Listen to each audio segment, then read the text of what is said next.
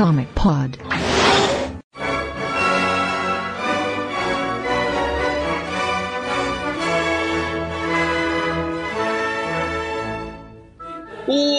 Comiqueiros, sejam bem-vindos a mais um Comic Pod. Essa é a edição de que eu não sei, porque eu não lembro de olhar os números e eu acho que para esse tema a gente não, meio, não, se, não precisa se apegar a números, já que nós estamos no meio do caos. O caos está se instaurando no Brasil e a gente aproveitou esse momento muito lindo, muito garboso de acontecimentos Caos. e caos, né? Pra E, e mais caos. mais caos, pra gravar o podcast tão esperado da Patrulha do Destino. Eh, esse é o quarto podcast, se não me engano, e a gente vai falar do volume Super Musculatura, que é o volume, acho que é um dos volumes com mais edições de todos os de todos que foram lançados no Brasil, da- das edições do Patrulha Destino. E nessa mesa, gente- é- é- dessa vez a gente fez uma. vai fazer um, um programa com muita gente da equipe, porque tinha muita gente da equipe querendo falar do, do assunto.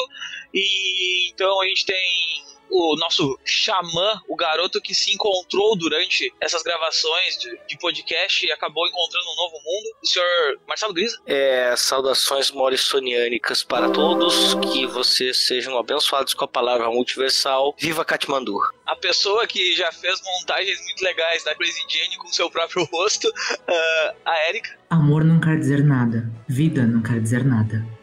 E o, Brunão, né, que não falou nada, porque ele tá no mudo. Boa noite. Agora não queria sair do mundo. É, eu não tenho, eu não tenho frases de impacto hoje porque, porque sinceramente foda-se. É. É, é o Cliff. e pra fechar essa, essa mesa, o, o homem que a- nos ajudou a pavimentar todo esse caminho e está, está nos ajudando muito com questões filosóficas, magias do caos e outras coisas mais que a gente já quase considera da própria equipe do site, de tanto que tá aí com a, com a gente, o senhor Marcos Keller. Olá, pessoal. Muito bom voltar aqui nesta quarta edição. E aí a pergunta que vai ficar logo nesse começo é por que, que o Pentágono tem o formato de um pentagrama? Alguém sabe? Descobriremos. É, é porque é, é Illuminati. Os Illuminati. Illuminati. Repetidos, da Baviera. É, reptilianos da Baviera, isso. Reptilianos da Baviera. Eu fiquei pensando nos reptilianos chapado, do né? século XVI. Cerveja, loucaço. chapado de ópio, bem louco. E vamos. Depois de alguma música que a gente vai botar aí na abertura e da passagem de- do Cliff falando alguma coisa para os nossos leitores. Os nossos leitores, não, os nossos ouvintes, né? Porque ninguém lê podcast. Ou lê, né? Se tiver uma transcrição. Vamos começar essa, esse lindo e caótico debate sobre o Pentágono. Nem nos velhos tempos, né? Quando a gente se encontrava e contava as origens.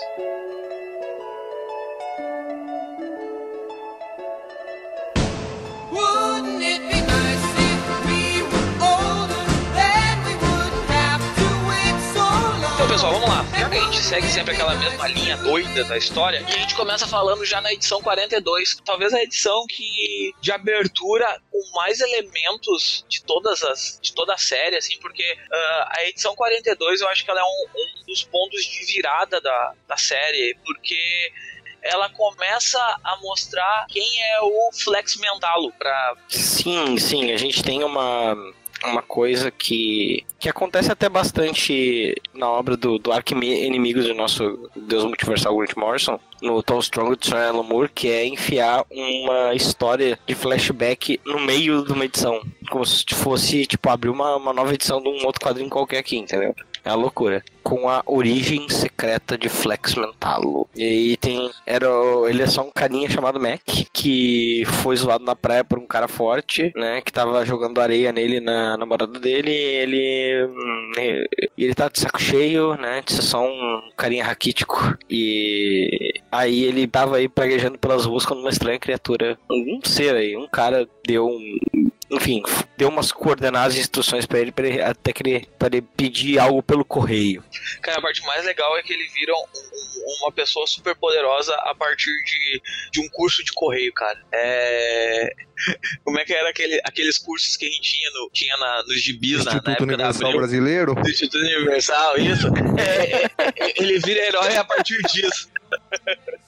Ele é o, é o herói do Instituto, Instituto Universal Brasileiro. É isso aí. É, recebe o cara, guia. tempos. Hum? Vale lembrar que o Flex Mentalo causou filhotes, tá? Tem um, um gibi de lutinha até interessante da Image, pelo Justin Jordan, é, é a saga, são vários volumes do... como é que é o nome? Luther Strode, eu acho. Strode. Que é basicamente a origem do, do Flex Mentalo. Ele, ele é, encomenda um negócio pelo, pelo correio e, tipo, treina lá, o, o- o- faz os treinos loucos dele e vira basicamente um super-humano que entorta tudo, entorta o mundo com a mente, assim. Cara, ele, te- é que ele tem a, a arte dessa, desse bagulho é muito massa. Como é que é o nome do cara que desenha Luther Strode? É, Puta, esqueci, mas eu pesquiso aqui rápido, peraí. é o, o cara é animal, cara. A maneira como o cara desenha músculos e. Essa, essa parada, essa parada o já movimento. sai no Brasil umas 10 vezes, cara.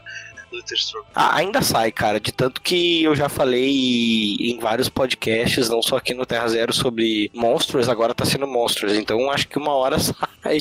Se a gente, se a gente insistir bastante, uma hora sai. Se saiu até o Homem Animal Grant Morrison, isso aí um dia sai. É o Treadmore que desenha. Treadmore, cara. É muito.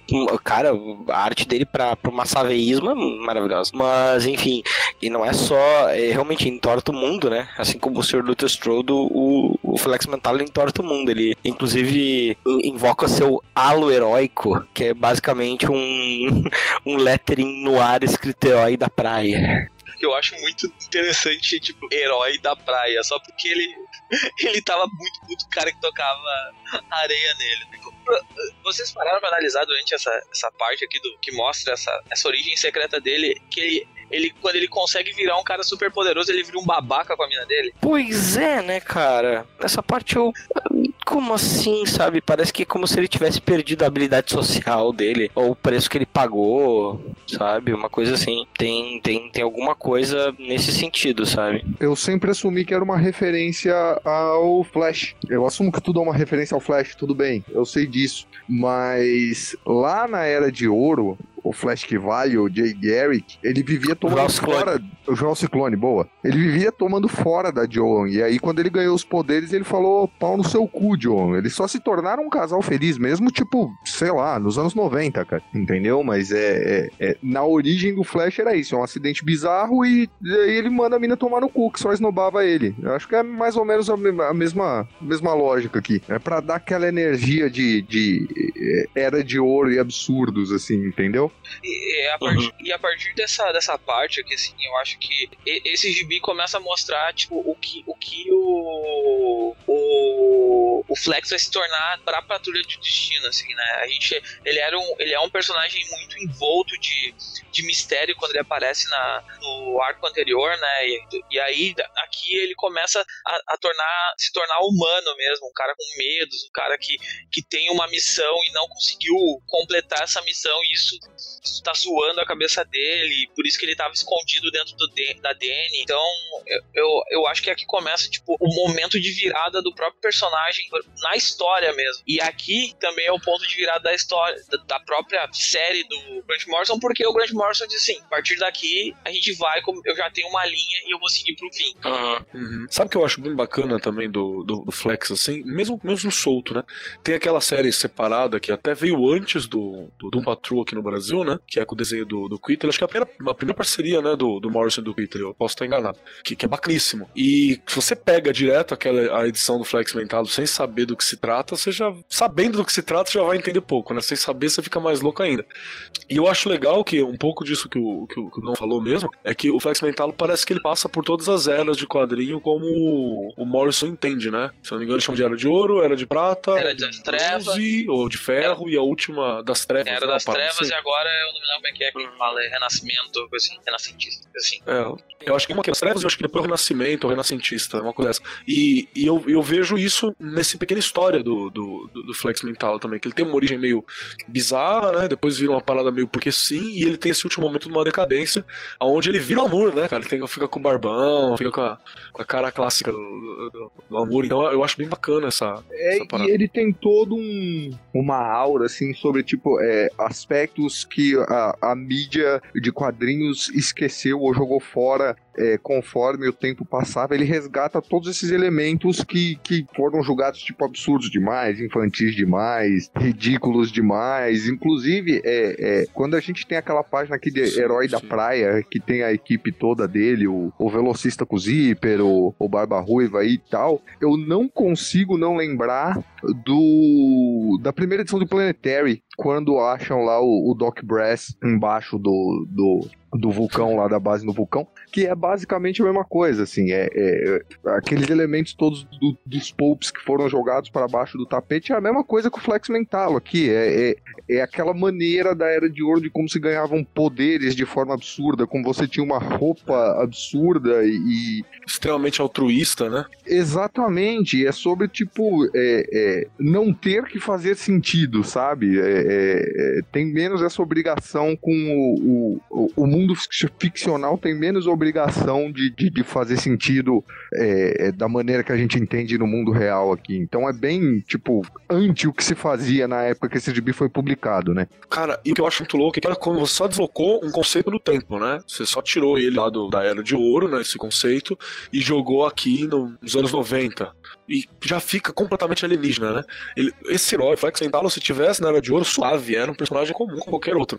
Mas você coloca aqui no meio desse ambiente mais dark, dessa coisa toda, ele vira um personagem da Patrulha do Destino, né? Loucaço, descoladaço da realidade. Eu acho que o Flex Mental ele sofre também de ser um. Ele é como se fosse um protagonista de uma, de uma sátira ao super-herói. Ele tem todas as características de ser. de, de- de impotência do uso do poder, de ser um cuzão quando ganha o poder. Todos os elementos que uma, que uma sátira faria. Ele, ele é tipo um super-herói by Alan Moore nos anos 80. É. Só que numa história que, que não é uma sátira. Daí ele fica completamente distante, assim, sabe?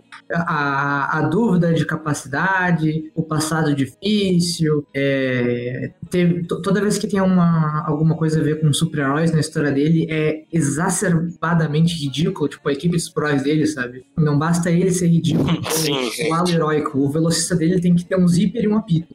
O, sabe? Vai. É ridículo de propósito pra ofender. É Mas é se- é. o Mercúrio. é, não, É.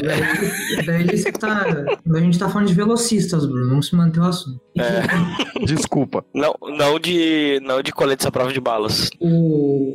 Sim, sim. Sim, sim, sim, cara. Sim, sim. Dolores. Tem, tem é, Dolores também, é legal falar um pouquinho dela. É, é Do- é Dolores, né? é, um concurso de beleza. É, que ela. É, e ela nem, nem ia ela? ganhar, ela nem né? ganhou. ela- Só que. Legal, é uma, uma coisa meio amor comum, né? Beleza, Que sim. meio que quebra um pouco nesse ponto. Me parece que dá aquela quebrada meio. Já era de bronze, assim. De uma pessoa comum, uma coisa mais. Meio Marvel, man, sabe? Uma coisa mais prosaica, um, pouco, assim, no meio da. É, ele é tipo quando a Canário Negro virou dona de floricultura.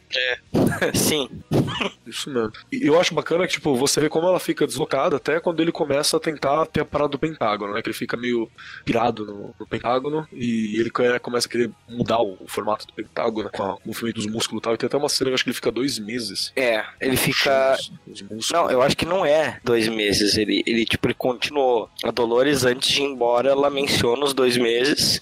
Só que ele continua. Ele deve ter ficado, sei Ah, lá. ele fica mais, né? É. Eu acho que ele ficou, tipo, sei lá, meio ano tentando entortar o Pentágono. Só que era uma força muito. Era demais pra ele, cara. É, E aí tem aquela coisa, né? Por que, que o. Porque, porque na verdade isso é porque ele viu, né, um- uma série de relatórios de um cara chamado Norman Greenstone, né, um jornalista que, que era um negócio que já vinha sendo aventado no, no anterior sobre o pegadores de açúcar amaldiçoados que podiam, sei lá, interferir nas almas do, do né, nas almas encarnadas e tudo mais. E, e que tinha a ver com desaparecimentos de aviões, um monte de coisa. E, e isso estava sendo usado pelo Pentágono. E aí ele. Aqui, por enquanto, nem, ele nem mostra o que está sendo feito. O Flex só olha aquilo e aquilo deixa ele tão horrorizado que ele.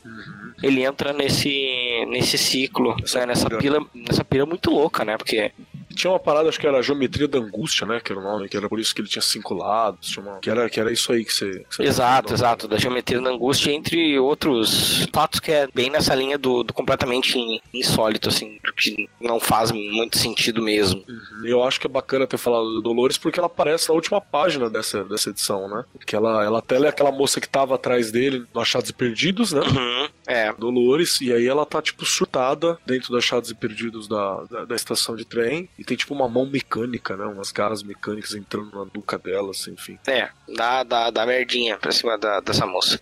E, e também, daqui a pouco nós vamos falar sobre Alan Moore, que já foi citado, porque ele é, ele é bem mais zoado em uma, uma história um pouquinho mais pra frente. Acho justo. Eu achei interessante que eu, eu botei num ponto ali. Enquanto ele tá contando a história dele, né? O Flex pra, pro Niles e pro Joshua.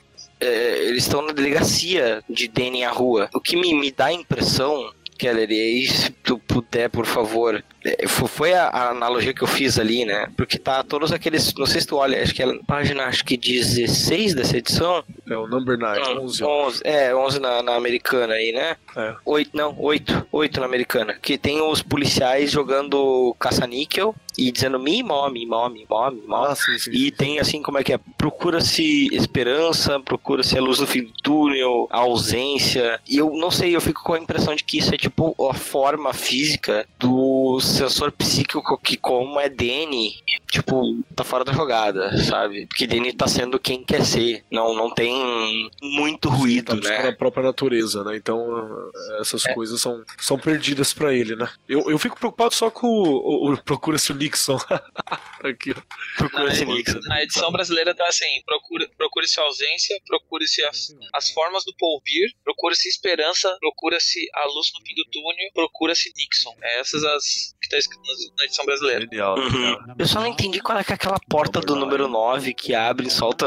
É, é página 11. Que ele abre e tem, solta um monte de. Eu, eu não sei o que, que é isso, eu não entendi. referência à música dos Beatles, Number 9. Qualquer- Revolution 9. Ai, é Não, number nine, verdade. Aham, aham, aham. Aonde é isso? Qual, qual Americana. Página, página 11, eu não lembrava dessa música. Eu fiquei tipo, mas Por que que, número tá- 9, número 9, número 9? É a parte- é a por que, que ela tá 16? trancada ali? É, é ela é Revolução, né? O nome da música Uhum. é Revolution Number 9. Então, tá, tá certo, a Revolução tem que estar na cadeia mesmo. Hum, tem, tem que acabar, tem que acabar com a revolução. Não tô achando essa imagem. Ah, tá, tá, tá. Number no 9. meu gibi é página 19, Pablo. É, Silva. é, 19, 19, 19. 19. É que 11 eu tava lendo a numeração, porque tá a numeração da página americana na página do encadernado brasileiro. É, então tá tipo, quase uma do lado da outra. 11 e 19. Aí, natural a gente se confundir aqui, pessoal. Ouvintes, não se preocupem. Estamos todos bem sem psicotrópicos nesse exato momento, pelo menos. E, É que é todo mundo lembrar- de humanas. Relaxa com Isso números. mesmo. Apesar do- de não termos psicotrópicos, a gente ainda é de humanas. E, e tem essa loucura de ter várias músicas, né, vários pedaços, né? Na, na, na Number 9, né? Revolution 9. Sim. Tem aí milhões né, de discussão sobre o significado que essa letra pode ter, que eu acho que é uma outra parada muito louca, tá ligado? Será que tinha alguma ideia? Será que ele era esse, esse projeto do, do, do John Lennon foi só uma coisa, tipo, avant-garde mesmo, de, de vanguarda, influenciado pela Yoko Ono, que só jogou pro alto e os pedaços das letras e teve uma bad trip. e Qual é que era disso, né? Então eu acho que tá num lugar muito certo. Dentro, dentro de, uma, de uma delegacia, que talvez seja o seu sensor psíquico, de uma rua, uma rua trans, né? Uhum. Que, que é autossenciente. É, é pra ser. né? Aí é pra ser o doutor, né? É pra ser o médico da delegacia, né? Uhum. Que eles estão indo ali pra, pra. Ela tá querendo. Ah, vou apresentá-los ao doutor. Ah, não, acho que ele tá ocupado. Então, realmente, ocupado de repente fazendo, fazendo essa revolução, né? Ali fechadinho, mas tá fazendo, entendeu?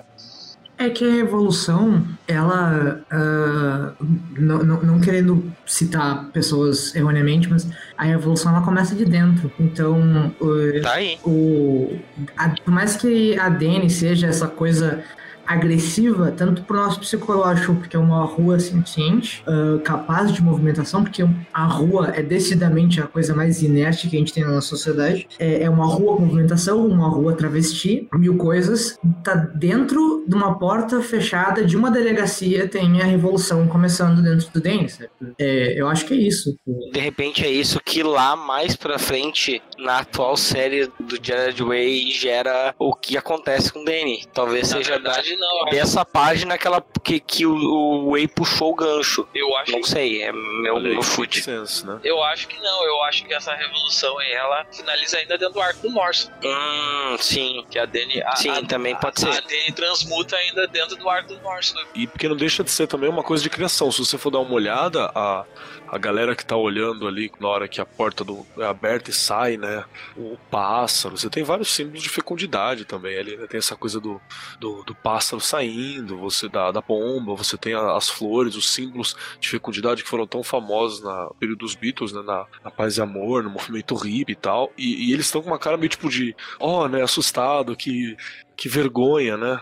Fica meio, nossa, que embaraço, é, embarrassing, né? Bom, É, eu acho, que- eu acho que tem dependendo a ver. é, vai- a gente vai falar mais pra frente disso, mas aquele momento com o Rebs, que Rebs tá tá rolando ali uma parada, ó. Né? Naquela relação matrosca de, de masturbação que também é sexo, eu acho que a revolução é isso, né? Tipo, quando ela abre a porta, ela fala, tipo, opa, é porque o doutor tava ocupado, mas pelo jeito que ela fala, é isso que você falou, tipo, ele não tá ocupado fazendo um experimento ou escrevendo um grande livro de 1500 páginas que mudará o pensamento da humanidade, ou alguma coisa típica do Alan Moore. É mais uma coisa, tipo, não, ele tá, sabe, a pessoa que é doutor tá, Momento tá no íntimo. momento íntimo. E Tá, tá, tá, tá energizando sigilo. Energizando o sigilo, exatamente. Segundo.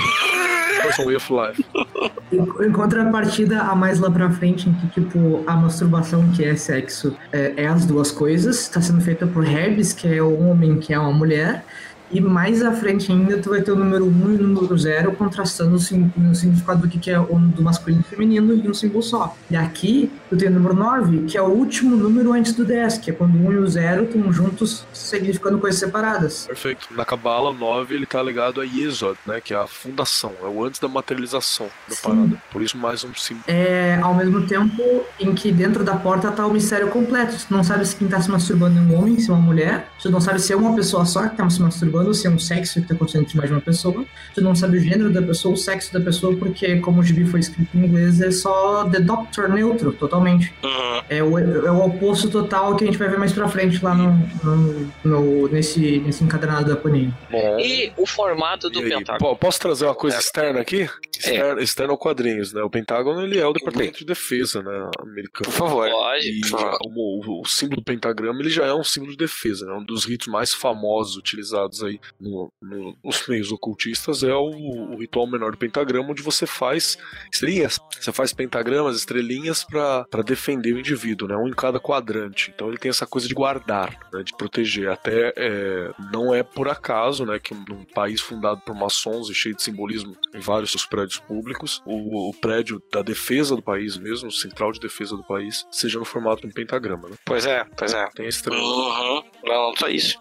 Mas não só, não, não só os Estados Unidos, né? É, não. Eh, no o exército brasileiro, por exemplo, vários eh, símbolos de proteção dele, de, de- o escudo, né, na mas aqui proteção, tem estrela, o, e o, especificamente aqui, aqui em Happy Harbor, tem o, o colégio militar, que o símbolo dele é um pentagrama, entre Minerva e Marte. É um símbolo comum, né? É verdade, é verdade. Acho que é, acho que é uma- algo que vem talvez de uma fonte ocultista, mas que também se torna é alguma espécie de de, de símbolo comum a, a forças militares, pelo menos no Ocidente, quem sabe, né? Eu também é, dá, dá pra. Ou até, ou até também, se a gente for pra, pra, pra enfim, pra Estrela Vermelha, né? do- dos Balcãs e etc. Tem, enfim, tem um, um sem número de, de utilizações do símbolo da estrela como forma de defesa do país, de uma etnia, né, de um ideal, etc, etc, etc. Tem a questão de identidade, tipo, se você fizer, por exemplo, se o prédio da ABIN, a sede da ABIN no Brasil fosse ah, um cubo perfeito, é, o prédio da ABIN ia ser muito mais famoso internacionalmente por ser o prédio que é um cubo perfeito. Ao, ao tornar o pentágono um pentágono, todo mundo associa a palavra pentágono ao pentágono, o símbolo do pentágono ao pentágono e lembra, É. olha, o pentágono nos Estados Unidos Brasília tá aí, né? É, você fala, nossa, que lugar bacana. Você vai pra lá, você fala, poxa, essas construçãozinhas aqui, só o bagaço, com todo respeito ao pessoal de Brasília aí, mas é meio zoadinho, né? Quando você visita. Sim, sim, o prédio do, o próprio prédio do Congresso, né? É, cara. Acho que é a construção brasileira mais Eu não é, esqueço. icônica. Eu esqueço o dia que eu fui pra Brasília com vários alunos, assim, no evento mesmo, do governo federal e tal. E uma, uma menina olhou e falou assim: Esse aqui é o palácio? Planalto, esse aqui, isso aqui é um palácio? Coitada da menina, saca? Acho que ela imaginou, tipo, Disney, alguma outra parada de palhaço, de palácio, assim. Ficou meio depressiva quando viu. É, não, palhaço, palhaço tá certo. O que eu acho interessante nesse gibi, assim, de, de, de abrir ele, é que, tipo, tu, tu fica pensando assim, cara, no, no- no anterior, termina assim, ah, vamos falar do mistério do Pentágono. Diz, cara, que mistério do Pentágono? E aí tu fica matutando isso, e quando tu entra no gibi, o Morse te apresenta um monte de coisa, e tu, porra, meu, mas agora, agora eu fico encafifado mesmo com, essa, com esse formato Pentágono. Que, que, que merda é essa, né? Eu, eu acho que é legal isso, isso nesse gibi, assim, porque tu, é, um, é, um, é algo totalmente vamos dizer assim, eh, fora da nossa realidade aqui, né? Comentar um- o, o formato do Pentágono e essa, e essa parte mística que, que acabou se criando por trás dele. E aí o Morrison pega e traz isso pro gibi, traduz isso para um gibi e faz um marco dentro do próprio Pentágono, explicando por que ele tem esse, esse formato louco. E além disso, criando uma história de conspiração muito doida, né, cara? Isso que eu acho muito legal nessa, nessa parte, principalmente nessa parte aqui do, do começo do encadernado. Uhum. Sim, sim. Tem toda uma. Toda uma. É, é que monta uma história de conspiração que ele some jornalista, some a fonte do cara, todo mundo, tipo, inclusive é, é dado como se essas pessoas nunca tivessem existido, né? Então, é, frente às pessoas, o, o Flex fica como o teórico da conspiração, né? E aí ele resolve ir lá, né? E aí tem toda a parada dos telefones e tal, que a gente vai ver uma explicação mais detalhada, mais daqui, daqui a um pouco mais, né? E ele não se lembra bem do final. Ele viu alguma coisa lá e, ele, os poderes dele foram arrancados dele. Até que ele, ele viveu como um mendigo lá, lá no muro até achar, achar a Dani. Por que que vocês, a... Porque gente tinha perdido a Por memória, que, que né? vocês acham que o poder dele foi arrancado, assim? O que, que é que eles quebraram, dobraram o espírito? O que, que é? Eu acho que eles tiraram a parte dele que fazia essas coisas funcionarem. Assim, ele, ele sempre foi bastante eh, nessa história dele, apesar de ter parecido babaca em uns momentos, em outros tal, tal, tal. Mas ele sempre pareceu muito crédulo e muito certo sobre quem ele é. E se coloca uma quantidade de uma vez só de dúvidas tão tão desgraçadas dentro da cabeça dele que primeiro ele se torna um cara muito focado, muito obcecado e quando ele acha uma coisa que os poderes dele, que sempre foram o recurso simples dele usar, quando isso não funciona mais, simplesmente não tem uma maneira de resolver aquilo da maneira como ele é acostumado a resolver os problemas, aquilo quebra uma coisa dentro dele e ele se aproveita e tira essa coisa lá de dentro e deixa ele seus poderes. Acho que é isso, sim. Acho que similar, similar quando tu quebra a vontade de uma pessoa. É, foi essa leitura Entendeu? que eu fiz mesmo, que ele tipo, teve a força, a vontade quebrada, né? A conex, porque depois acho que. Acho que é nessas edições mesmo, eu tô indo pela memória aqui. Que você vê que ele, na Sim, verdade, sim, ele daqui é a um sagrado guardião de alguém, né? Ele tem essa parada, que ele é uma. É, e, e quer dizer, tipo, eu, eu acho que ele perdeu o poder por uma questão é, de cordão umbilical, sabe? Eles cortaram o cordão umbilical dele. tipo, eu, tive, eu tive, tive essa impressão mesmo. Ele é, um, ele é tipo o David Bowie. É, eu ia Imagina falar o- isso e o Starman do David Bowie, né? Chega uma, ele era tipo o Starman pro David Bowie, assim, era o sagrado guardião, era o, o melhor, e ele perde essa conexão mesmo. É, eu ia falar isso e, e tem a questão de que o, o, o Oli aqui estava sendo é, é, torturado e etc. E o, o Flex Mentalo ele era uma, uma Power Fantasy ah, inocente, né? Então, quando você você é, é, pega ali o criador dele, a, a pessoa que imaginou ele, o Morrison tem muito essa, essa questão dele com imaginação, etc. Você pega a pessoa que imaginou ele, que imaginou aquele ícone é, é puro e, e- e correto e etc. E você apresenta ele por uma realidade muito mais sombria, você prende ele dentro dessa realidade, é, é- essa ligação entre os dois ela se abala, entendeu? O, o, o, o criador deixa de acreditar na criação, vamos colocar assim. Eu, a minha leitura da perda dos poderes do Flex é essa.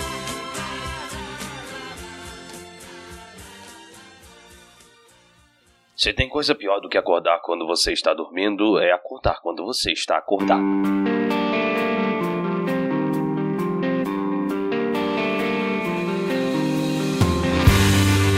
É que o, Flex, ele é, é, Tipo, aquela origem que a gente leu dele, ela não existe, né? Ela, ela é uma ficção. Dentro dessa, dentro dessa ficção que a gente tá consumindo e conversando sobre, dentro dela tem ficções, e o Flex é uma delas. Aí a gente já tá indo pra 43, mas continua, Erika, por favor. É, a partir do momento em que ele tenta a- afetar o Pentágono, que é provavelmente o motivo pelo qual ele ficou tão fissurado no Pentágono era a questão do óleo mesmo. E a partir do momento em que ele se envolve com, com essa missão do, do Pentágono e ele vira esse mendigo, etc., é o que eu falei do cordão umbilical, é que ele nasce, ele deixa de ser uma ficção, ele vira um ser do mundo real.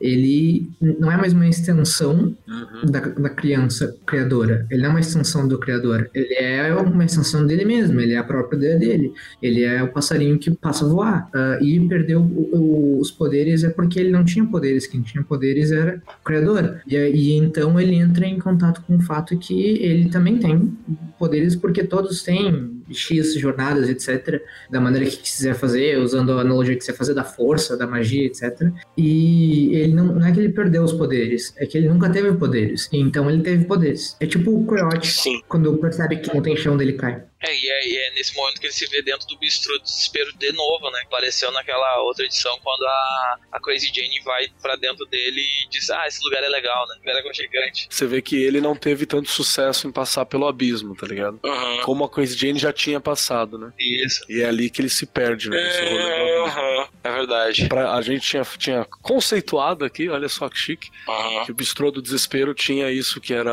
era da arte, né? Era É verdade, a gente ia conceituar. um abismo que existe nas pessoas, da não existência e tal. E, e- Uhum. e, de novo, a gente fazendo analogia a outro podcast, porque a gente agora a gente, a gente já tá num nível de coisa que a gente começa a se autorreferenciar. Novamente, eles voltam a falar do tal formigário que tinha aparecido nas outras edições, né? Uhum. Ter sido setado, né? É. Aparecer ele vai aparecer mais pra frente, né? E essa edição, até pra, pra notar, 42, antes de definitivamente passar pra 43, essas duas primeiras não tem arte do Richard Case, a 42 tem arte do Mike Ringerberg e do Doug Hazelwood. 42 é o Dreamberg. E aí a gente, na 43 passa pro Steve Oel, né? Que é o cara do, do Zenith. Se eu não me engano, esse Mike Dringerberg também já trabalhou na edi- nas edições do Sandman, pra quem já conhece, então já tá acostumado com o seu traço. E aí o Steve Oel Uhum. é o cara que trabalha no Zenith, que é um lindo É, é um traço muito bom pra terror, assim. beijo na boca desse homem. Assim, o do Dringerberg. E também o do Yoel, assim, do Yoel.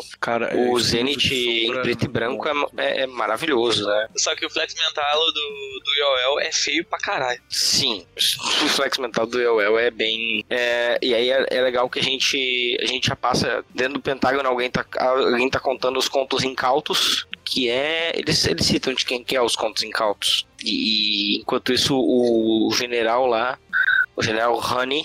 Tá, tá apresentando um, um cara novo nesse setor aí da- do subsolo do Pentágono, né? Que é o Sargento Washington. E engraçado que aí tem tá tudo pintado de verde, né? Que é justamente a cor que o Flex Mentalo lembra de estar incutida nas aventuras dele, que ele não lembra exatamente quais as aventuras com os amigos dele, mas que todas elas envolviam a cor verde. Então a gente já vai vendo, começando a fazer essas, essas ligações entre o uso do, do poder do, do, do Wally Sage pelo Pentágono e, o, e a própria história do Flex Aparece Mentalo. né? nominalmente com a bala, né? É K traço bala, né? Que é, é o místico que tudo veio. É um olho em cima da. É Uma um roleta olho de- em cima de É. uma roleta Tabuleiro, né? de, de cassino, né? É, tipo aqueles tabuleiro louco que a o pessoal brincava de com a aquela parada do, do cobo ou do, do compasso. Você tá pensando em Ouija, Pablo. É, isso aí mesmo. E Isso. chama também o Zohar, né? Pra quem não sabe, o Zohar é outro livro cabalístico, cabalístico base, assim, pra quem quer trabalhar com estudar cabala. Procurem pelo Zohar, procurem saber.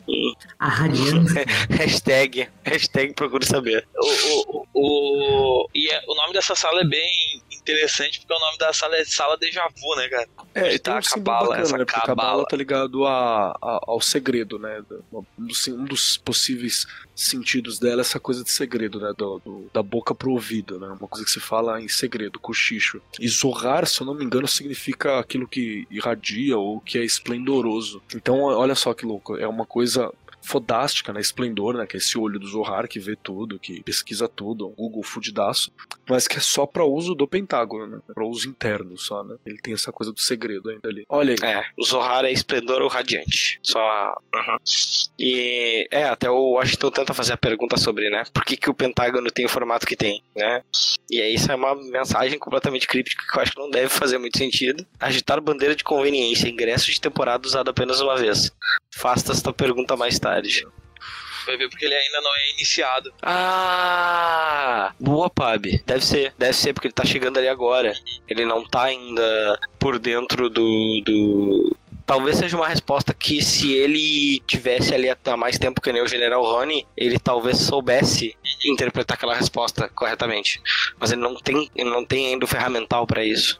Aí depois você senta... Cara, é, é, é- cara, é cada vez mais bizarro isso aqui. Cara, você tem umas cadeiras... É tipo como se fosse um- uma cadeira pra jogar polo, né? Porque tem uma... Tem Ela tem umas rodinha de rodinhas. bicicleta e, e um, um- uns, uns- um- aqueles bagulho de polo assim pra, pra apoiar no chão pra eles irem em frente. Olha, é, sobre o, o- a resposta do Pentágono, eu acho que. ah, como é que eu vou dizer isso? Uma de- bandeira de conveniência é uma prática entre países de reconhecimento mútuo, reconhecimento futuro de, de embarcações. Tipo, o Japão vai passar no, no, no oceano entre os Estados Unidos e a Rússia e ele quer ser identificado pelos Estados Unidos não pela Rússia, entendeu? Ele tem uma bandeira de conveniência pra isso. E um ticket de temporada que foi usado apenas uma vez. Se ele foi usado apenas uma vez pra temporada, quer dizer que ele pode ser usado de novo. E ele e, re- e esse bilhete recomenda que ele, que ele faça essa pergunta de novo. Eu acho que ele tá respondendo pro, pro Washington, mas ele não tá respondendo, não tá respondendo pro, pro general, é o contrário. É o general que não sabe a resposta. E Zohar tá tentando responder pro, pro Washington sem o general saber a resposta. Talvez porque Zohar saiba das intenções do general. Até porque a própria conversa deles denota como o conjunto de referências dos dois é muito diferente, né? Sim. Inclusive o próprio Washington dizendo que o pessoal do, do psicotécnico dizia- disse que botou ele na, naquela posição porque ele tinha homossexualidade latente. E ele falando que, ah, chorou por causa da laica. Aí o tiozinho falando que chorou causa, que, que manca desde que o Elvis morreu como uma forma de tributo. Esse negócio de mancar é É, é muito bizarro, cara, é muito bizarro, cara. E aí o, o Rony começa a explicar, né, a, a moral dos homens de Nenhures, né, que se usa o pegador, né, que na verdade ele pode pegar, aquele pegador de açúcar, ele pode pegar almas, né, dos desencarnados, puxando do plano do além pro plano físico aquelas almas, e eles têm todo um, um trabalho de recondicionar aquelas almas para usá-las como arma. Pra transformar elas nos homens de Nenhures, né? E até ele explica qual é aquela do, do, do encadernado anterior, né? Que aqueles eram homens de Nenhures falsos, que ele pegou uma caixa dos delírios, né? Os verdadeiros homens de Nenhures nem parecem tanto com aqueles Eu ali bacana que, que, que tinham aparecido antes. Que aquilo era uma criação. Aquilo era só uma criação utilizou o nome, né? Jones, O que eu acho bem bacana é que tem uma explicação bem simples aqui de Sim. como funciona a ideia é, mística mesmo da, dos planos e das almas, né, dos corpos, né? Que você tem essa coisa, você tem o seu eu superior mesmo, que ele vai pra cima. É, grande Neshama, se eu não me engano, é o nome que a Kabbalah dava pra essa parada. E você tem Nefesh, que era o corpo, e mais Gulp, que era o corpo, e Nefesh, que é a tua alma inferior, que desce, tá ligado? Então tem essa parada. É lógico que é aquela coisa do, do Morrison, que é uma, uma, uma mistura, né? Fala, por exemplo, de Nagual, né? Que é um, é um termo do Carlos Castaneda, que eu tenho a dúvida se isso existe mesmo, ou se o Carlos Castaneda inventou, tá ligado? Que é uma ideia de um, de um, de um vazio, um nada, né? Da realidade, assim. Que quem tem acesso a esse Nagual consegue manipular parte da realidade. E tudo isso tá colocado aqui, né? Eles pegam só realmente esse self inferior e, e adestram utilizando obras extremamente horripilantes. É, Esse é o princípio, inclusive, de, de muita parada de anima, é, para animar elementais, assim, que a galera fala, né? É uma, uma forma de você fazer coisa, utilizar esse vazio e... Por exemplo, como é que funciona funciona um fantasma para algumas linhas da teosofia. Você pega esse eu inferior, né, essa coisa vazia com algumas memórias e tal, mas não é a essência da pessoa, e ela é animada por elemental ou por vontade. Então você tem aquela coisa pálida, um eco do que era a pessoa, né? Esse ato deles de puxar, né, a alma, tirar do plano que deveria é a alma e trazer para o mundo físico de novo, é, a força me lembra muito o, a defragmentação da alma dos Pezeja no, no Egito, né, que tem ah, o nome, a sombra, ah, o espírito, que é, é- que, é, que é o que a gente entende como alma no, no catolicismo, e os outros dois que eu nunca lembro quais são. E o- os homens de Nenhures parecem ser uma perversão total de, de- tudo que compõe a- as almas, né? Tipo, você tira ela do plano espiritual para pro plano físico. Você. o espírito, que era pra ser uma coisa tão pura, não necessariamente puro bom, mas tão puro, é contaminado por uma ficção negativa, sabe? Uma, uma ficção ruim, uma ficção apavorante. E transformado em uma arma, né? Sim, sim. Por fim, o adestramento termina com uma aprovação ritualística dentro do formigário, né? O- essas almas elas se tornam parte do mecanismo do formigário. Já vamos falar, vamos deixar pra pra explicar o que é o formigário daqui a um pouco mais, mas eles entram lá e para desumanizá-los por completo e depois colocá-lo eles como como ah, os soldados, né? de- Desse dessa divisão do Pentágono. E aparece o Alice Age, né? Que a gente já tava falando dele antes Sim, que tá. no- que ele tá na merda, né? Tá pedindo socorro. As vozes, eh, me ajudem, as vozes portões dos túneis, socorro. Hum. O lugar que ele tá é muito bizarro também. É, não, e aí aqui tá, o, o cara já fala dessas questões da, da- das histórias do, do Wally Sage, né? Até pergunta se o, o Washington já, já tinha feito tibis dele, né? Porque, e aí explica que o Wally Sage criou o Flex Mental. Uhum, a minha verde aventura. E aí vem a explicação do Flex lembrar muito do verde quando ele participa das coisas. Exato, exato. Uhum. Ah, sim, sim. E aí tem a, toda a questão de que ele vai meio que ele vai revelar, né? E aí tem ele dá até um óculos especial, porque tem aquela coisa de que não não dá pra começar, não dá pra olhar de primeiro o formigário ah, desprotegido, né? Que é aquela coisa meio Lovecraftiana, que é o, o terror que é tão a coisa que é tão aterrorizante que pode te, te aniquilar apenas por tu olhar diretamente, assim. Aniquilação sumária E- do irracional. Que é uma, um tema É, recorrente. sumária do morte, né, irracional. cara? Sempre tem essa galera que quer transformar o mundo numa. destruir a irracionalidade e outra galera defendendo a irracionalidade. E aí rola a iniciação, né? Porque, como, como a Erika falou, porque no fim. O general fala, "Ó, agora sim, né? Faça sua pergunta, né? Pro, pro outro. Então, isso- Uhum, uhum. É não, mas até, até, até lembrando que essa coisa toda, coisa toda dos Nenhures, ela, ela também é, é não só por- com todo esse processo dentro do Pentágono, mas com a utilização do formigário, que é algo que começou em 1875, Sim. quando teve a primeira ligação telefônica. Ou seja, é algo que envolve a própria linha de telefonia dos Estados Unidos. né? É, até porque a primeira frase dita foi: Watson, venha cá, preciso de você. Então foi uma invocação. olha que bacana. Então invocou alguma coisa que ia além do Watson. ah, e aí aparece, né? A gente tinha falado, vocês tinham falado no final da, da última edição, tinha aparecido a Dorothy. E aí ela é levada até o Flex Mentalo, né? É, ela, ela chega na Dene, né? Dolores. Não Dorothy. Dorothy é uma, uma das A pessoas- Dorothy não, é a, a É a Dorothy Dolores, tá junto, desculpa. né? A A Dolores Dorothy é e, a, e a. Dorothy que, que estranha ela, né? Sim. Pois é, ela tá lá perambulando por Dorothy dentro. gosta de todo mundo, né? Gosta do Danny, gosta do, do chefe, gosta de todo mundo. Só a Dolores que ela acha estranho. Uhum, uhum. E aí ela é, né? Ela chega e ela, né, quer. Vocês viram Olha que o nome dela é Dolores Watson, né? Nossa, Ah, rapaz. tava na minha cara. Não vi. Verdade, cara. Provavelmente até pra poder infiltrar em Dane e chegar até o, o. fazer a ligação novamente com o, com o Flex, eles precisavam. É, o Watson. E aí Deus. Fechou. a Dorothy, E né? aí os. E aí, a partir dela, e ela, acho que é pelo jeito, parece que ela tava, tinha sido meio que reprogramada pra atacar o, Le- o Flex e ela não quis, né? Ela leva, roupa- E aí ela- ela leva o uniforme do Flex pra ele. E aí Ela- aparecem ela os homens de dissolve, Nenhures, né? os verdadeiros, lá, né? Desfazem, vai apodrecendo, vira osso e Uhum. E aí aparecem os homens nenhores. Do pó dela invocados. Uhum. Uhum. E aí eu pego pra capar, os caras são muito fortes, né? É. Usam até uma. Usam uma vela lá, uma vela. O cara. Bomba de fumaça atômica, o cara usa, que na verdade é uma vela vermelha que ele acende, que é tipo. A ah, gente- a faltam umas a estrelinhas, tipo tá aquelas velas a de gente gravou aniversário. sabe? temporada de, de futebol do. do- Sim, soltam da Europa, umas que faísquinhas e. Eles usam a fumaça pra ninguém ver o que tá acontecendo, eles levam Que- a Dorothy que tem um país. Flex, e quando eles vão atacar o- os restantes da patrulha, chega a cavalaria. É, a cavalaria chega, né? Era pra, pra os outros pegarem, acho que matarem o resto deles, né? Pelo visto. E aí a parada meio que resolvida. Aracno Aí a gente vai para a edição 44. Aracnocliff Bombadão ainda do outro, do outro arco, que. Meu Deus, agora eu me lembrei do final do último podcast, que faz, acho que, que faz quase um ano, acho que foi gravado. Porque, é pra, assim, pra você ouvinte, Mais ou menos. a gente tá tentando gravar esse podcast há oito meses, mais ou menos. Então, desculpa, a gente queria ter gravado pra sair no Natal. e e nós- isso vai sair em junho. A gente foi gravar no, É isso aí. No Natal e aí vai sair o podcast em Ramadã. É isso.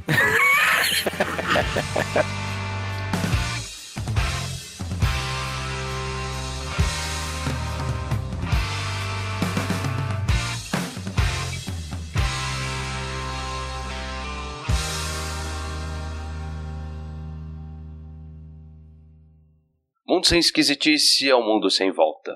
Um mundo de previsibilidade total.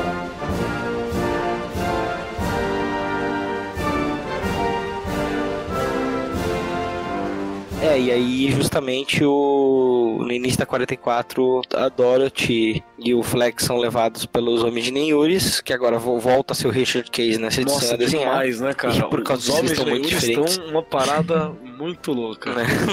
Mas tudo bem, porque toda essa parada, Sim, sim, em como, casa, ela- né? como elas têm essa pegada de horror Lovecraftiano, tu pode casa, tipo, eles podem ser qualquer coisa parecida que é só mais uma forma de ver eles, entendeu? Tá tudo certo. Mas nessa edição. Mas é uma daquelas coisas que a gente se pergunta se ambas as edições elas não foram Ah, desenhadas foi, tipo foi. simultaneamente só em cima do roteiro, É, acho que porque estruturalmente eles são a mesma coisa, mas a interpretação de cada um é completamente diferente.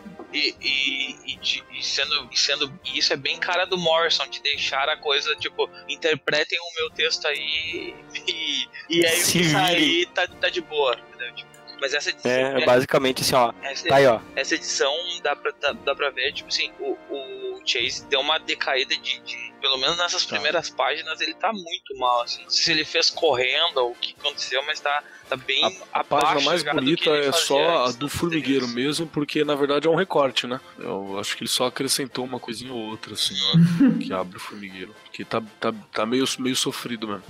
Uhum. Vocês perceberam que, tipo, no, na 43 os, os homens de Nenhures, eles são uns bichos meio costurados com relógios. E na, na 44 eles têm uma boca na Uhum. barriga que tem um olho dentro. Uhum. É, pois é, Eu- tá, tá eu, muito. acho, eu acho que é uma diferença de interpretação muito gritante pra ser só tipo. ah, ah, os desenhistas tiveram interpretações diferentes que o Morrison escreveu, sabe? Eu acho que a descrição do personagem é diferente nos dois gibis. Ah, quem sabe porque eles estão lá dentro do Pentágono. Uhum. Eles estão mais próximos do formigário, eles fiquem mais bizarros, quem sabe. Eles aquele. É possível. É possível, considerando o sistema, o sistema de, de produção dessas criaturas, né? Olha, eu acho, eu acho que não é isso, porque o ainda na 44 o, tem um dos homens de Nenhures que foi derrotado, que tá lá dentro do, da, da base em Porto Alegre ainda, e ele é igual ao que tá dentro do, do formigueiro, não é? É o desenhista mesmo. Sim, Só que- verdade, só verdade, que, verdade. Só que é muito diferente pra ser o mesmo, a mesma descrição e desenhista entender diferente. sabe? Olha, eu já ouvi papo entre desenhistas do Morrison que que que é, derrubariam sua teoria aí, Érica. Você, você que tá ouvindo a gente, Vai desenhista do saber, Morrison, tira a dúvida. É, É, bem, você já conseguiu. Kelly, você já conseguiu falar com as pessoas que já é? andam falando aí pro teus trabalhos acadêmicos. Tá vamos, rolando. fazer, vamos fazer esse trabalho, é, vamos, Tá vamos, rolando, tá vamos rolando. puxar, vamos, vamos chegar ao o cerne Morrison. dessa questão. hoje, tô, tô Ai, zoeira, eu quero. Ah, tô pelo zoeira. amor de Deus. Pelo amor de Morrison. Aí, pelo amor de Morrison. eu sei. Não, não, mas eu vou. Eu quero ver se pro ano que vem eu vou pro mestrado. Eu só preciso achar meu. Eu só preciso assim, se, se alguém, se alguém tiver volume 2 de invisíveis aí, ouvintes, por favor, me mandem. Que aí, aí a coisa vai, vai, vai ser louca. Mas. Não comprou o U2? Não, cara. tá. Não ainda. Tu não tem nenhum, então. Não, eu tenho o resto. Eu tenho do Cara, 3 a 8. Ah, tá. Voltando. De qualquer maneira, É, sério. Né? Enfim, é... aí eles, enfim, são, né? O Rony meio que começa a explicar a parada toda, apresenta o Sage, Sabe da o, onde. o Flex só lembra que conhece Tem, o cara, tem até mas o não... discurso, né, dizendo que conhece ele muito não sabe bem, da onde, né? Uma coisa assim. E intimamente, e no fim, uma fala sobre como é defendido o Pentágono, né? Ele fala que aqui é o lugar mais defendido, protegido, né? Que é aquela discussão que a gente fez no começo, né? Sobre o formato do Pentágono. Uhum, uhum. Daqui a pouco, é, teus amigos não podem te ajudar e daqui a pouco eles nem vão existir. Então agora vocês vêm comigo. E aí volta também lá, né, na, na, na sede da patrulha e tá. O bicho, o homem de dinheiro estava lá, some. E também o cara aquele dos. Como eu esqueci o nome deles, da- do volume anterior, que tava lá, que trouxe o, o Cliff, Rebs e a, e, a, e a Jane, já vai embora também. E a partir daí, eles estão. É engraçado, né? Aí tá, ah, porque não sei o que e tal, nós vamos. Como é que nós vamos entrar no Pentágono, né? Pra resgatar esses caras? Ah, não sei o que, não faço ideia. Aí tá. A amiga da Dani, né? Acho que é Sarah, né? Eu, opa, eu sei, eu sei como é que fazer. É, a Sarah, ela é ignorada, ela, ela, ela é ignorada Calder é completamente pelo, pelo cara e, dele, e né? pela. O Josh. Dá muita vontade. Pô, É, sim, sim. Eu, tanta vontade de bater num cara numa cadeira de rodas. é, é que ele é tão escroto que mesmo pra um cara numa cadeia de rodas dá vontade de bater nele. Ah, a gente vai ter mais vontade de bater nele ainda mais pra frente. É. É, vai, vai, só melhora. Nós vamos querer jogar ele pra fora da cadeira dentro do abismo do caos, assim, virar nada. O que importa é que a Sarah vira pra ele e fala, já que ele é um imbecil e não consegue ver a solução na frente dele, que a Dani pode ter ele pra um e ele tem aquela planeta, maravilhosa né, resposta. Ah, eu acho, acho incrível. Sim. Eu, eu, eu, eu acho, eu acho muito legal quando as pessoas são xingadas de chauvinista. Obrigado, Érico Assis, por ter usado esse nome no, xinga, no xingamento, o, o Niles. ele absolutamente é um chauvinista. Verdade. De- Ah, e aí sim, aí, aí na sequência sim, aí finalmente o Rony dá a explicação deles, assim, né? Por que, que o Pentágono tem o formato que tem, né? Ele foi construído em cima dos restos de uma estrutura antiga, a cidade pentagonal do Abismo Branco. O prédio é uma armadilha espiritual de espíritos, uma lente que foca a energia da realidade fundamental. E a gente quer chegar no controle. Só isso. É, assim, eles querem pegar, usar esse avatar da linha telefônica, usando a geometria secreta do 5, né, do número 5, exterminar toda a racionalidade e excentricidade no mundo. Até porque 5 é, por exemplo, se a gente for parar pra pensar, também a, a unidade mínima de. A, ni- a unidade mínima com que se acostuma a tratar moedas, né? Não por um centavo, né? Você, né, A gente geralmente, pra fazer conta, a gente vai fazendo de 5 em 5, né? Assim, quando a gente não tá no Cinco são os quando não tá a caixa do supermercado somando, né? Uma coisa meio. 5 é. Enfim, é uma medida que geralmente tá, tá por aí em, em quase qualquer sistema, né? Tu não. Sim, a medida do Ah, 5 tempo, minutos. basicamente. Medida, é, medida do tempo, 5 minutos, 5 centavos, 5 centímetros. Quando tu vai chutar qualquer coisa, tu vai geralmente usar múltiplos nesse sentido e etc. A maioria das pessoas, quando muda o volume de computador ou televisão, muda de 5 em 5, tipo 15, 20, 25. Uhum. E ele quer usar isso pra remover toda a excentricidade do mundo, né? Ou pelo menos esse é o plano do governo, né? Que é, que é o mesmo plano do Jones, lembra? Que era acabar com tudo que era estranho e análogo ao padrão de vida americano, né? Casinha na subúrbio, cerquinha branca, casamento entre homem e mulher, aquela coisa toda. E a Patrulha de Destino era totalmente o contrário a isso. Por isso eram, eram vilões para ele. Muito louco, Uhum. né, cara? Só mais uma coisa sobre o 5, assim. O 5 na, no, no hebraico é o, é o Ré, né? De Yod, Ré, Val, Ré, né? Então ele tem esse simbolismo também da luz, da, da criação, de dar força. Tem até um, um papo que é, é- é no Ré que se surge o céu e a terra, né? Então faz sentido ser uma fonte de energia também. Hum, sim, sim. Mais pra frente, É. ele, ele fala. ah, ele ele ah, fala que ele sente cheiro de napalm e que ele ah, adora o cheiro de napalm no café da manhã. É, é, uma, é uma frase do Apocalipse Now, do Coppola, sobre a guerra do Vietnã. Filme eh, complicadíssimo, assim. Não recomendo para pessoas que não tenham uma, uma- não estejam um bom espectro emocional pra assistir o filme. Ele é bem verossimilhante, verossimilhante também, mas ele é bem acurado com o que foi a Guerra do Vietnã. E tem um momento em que uma pessoa fala essa frase, né? Do, do- que ela gosta do cheiro de napalm no café da manhã. E por mais cômica que seja essa cena, essa é provavelmente a última vez, a última cena do filme em que uma coisa é engraçada pra você e você consegue rir dela.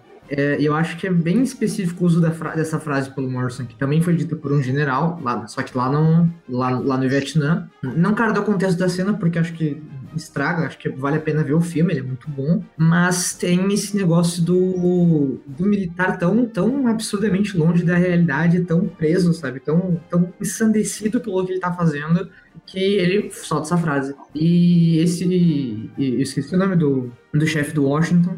Mas é, ele é a mesma coisa, ele, ele, ele é tão ensandecidamente querendo acabar com o irracional, o perturbado, o impossível, que ele é irracional, ele tá trabalhando com. Olha, olha os homens de Denhures, né? Só os homens de Denhures já é, já é patrulha de destino puro. Ele- ele deixa de ser hipócrita e se torna cego o, o que ele tá fazendo. É, Vai ser impossível ele destruir tudo aquilo que é estranho, bizarro, etc., porque ele tá usando o estranho e o bizarro para destruir. O, o modo de vida americano é que ele tá, perpe- ele tá perpetuando o modo de vida americano bizarro e estúpido que causou o Vietnã.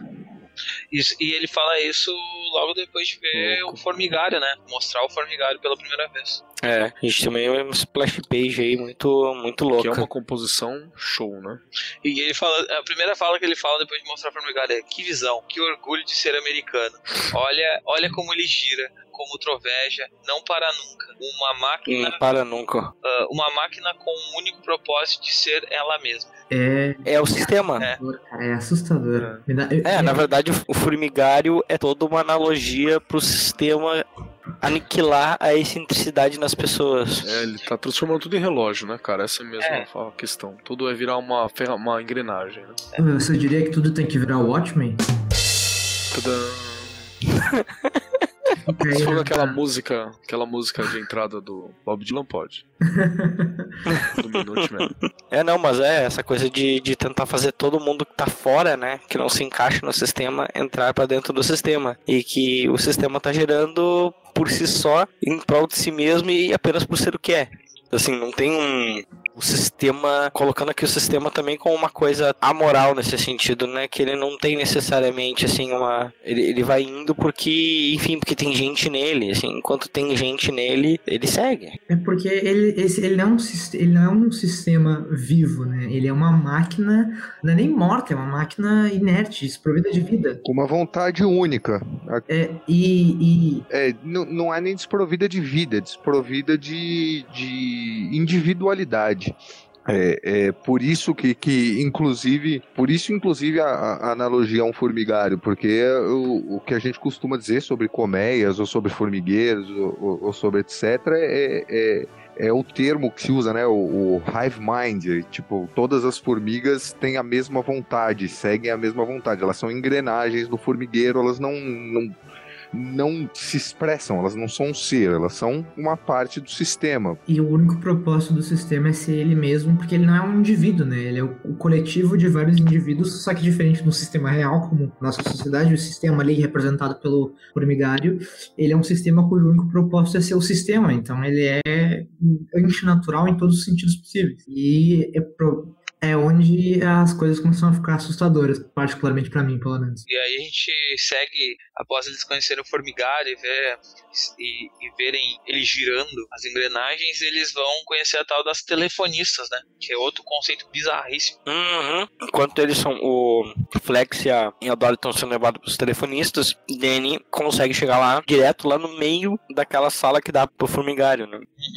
E o Cliff já chega enfiando a, enfiando a porrada no pessoal. Nisso também, além, além de, de, de eles conhecerem os, os telefonistas, né? A gente entende a, a real origem do Flex Mentalo, né? Mostra ali o Wally Sage criança e já como um psíquico muito forte, utilizando, ah, desenhando com a caneta verde que ele tinha as histórias do Flex Mentalo. E aí fica tudo mais ou menos explicado nesse sentido.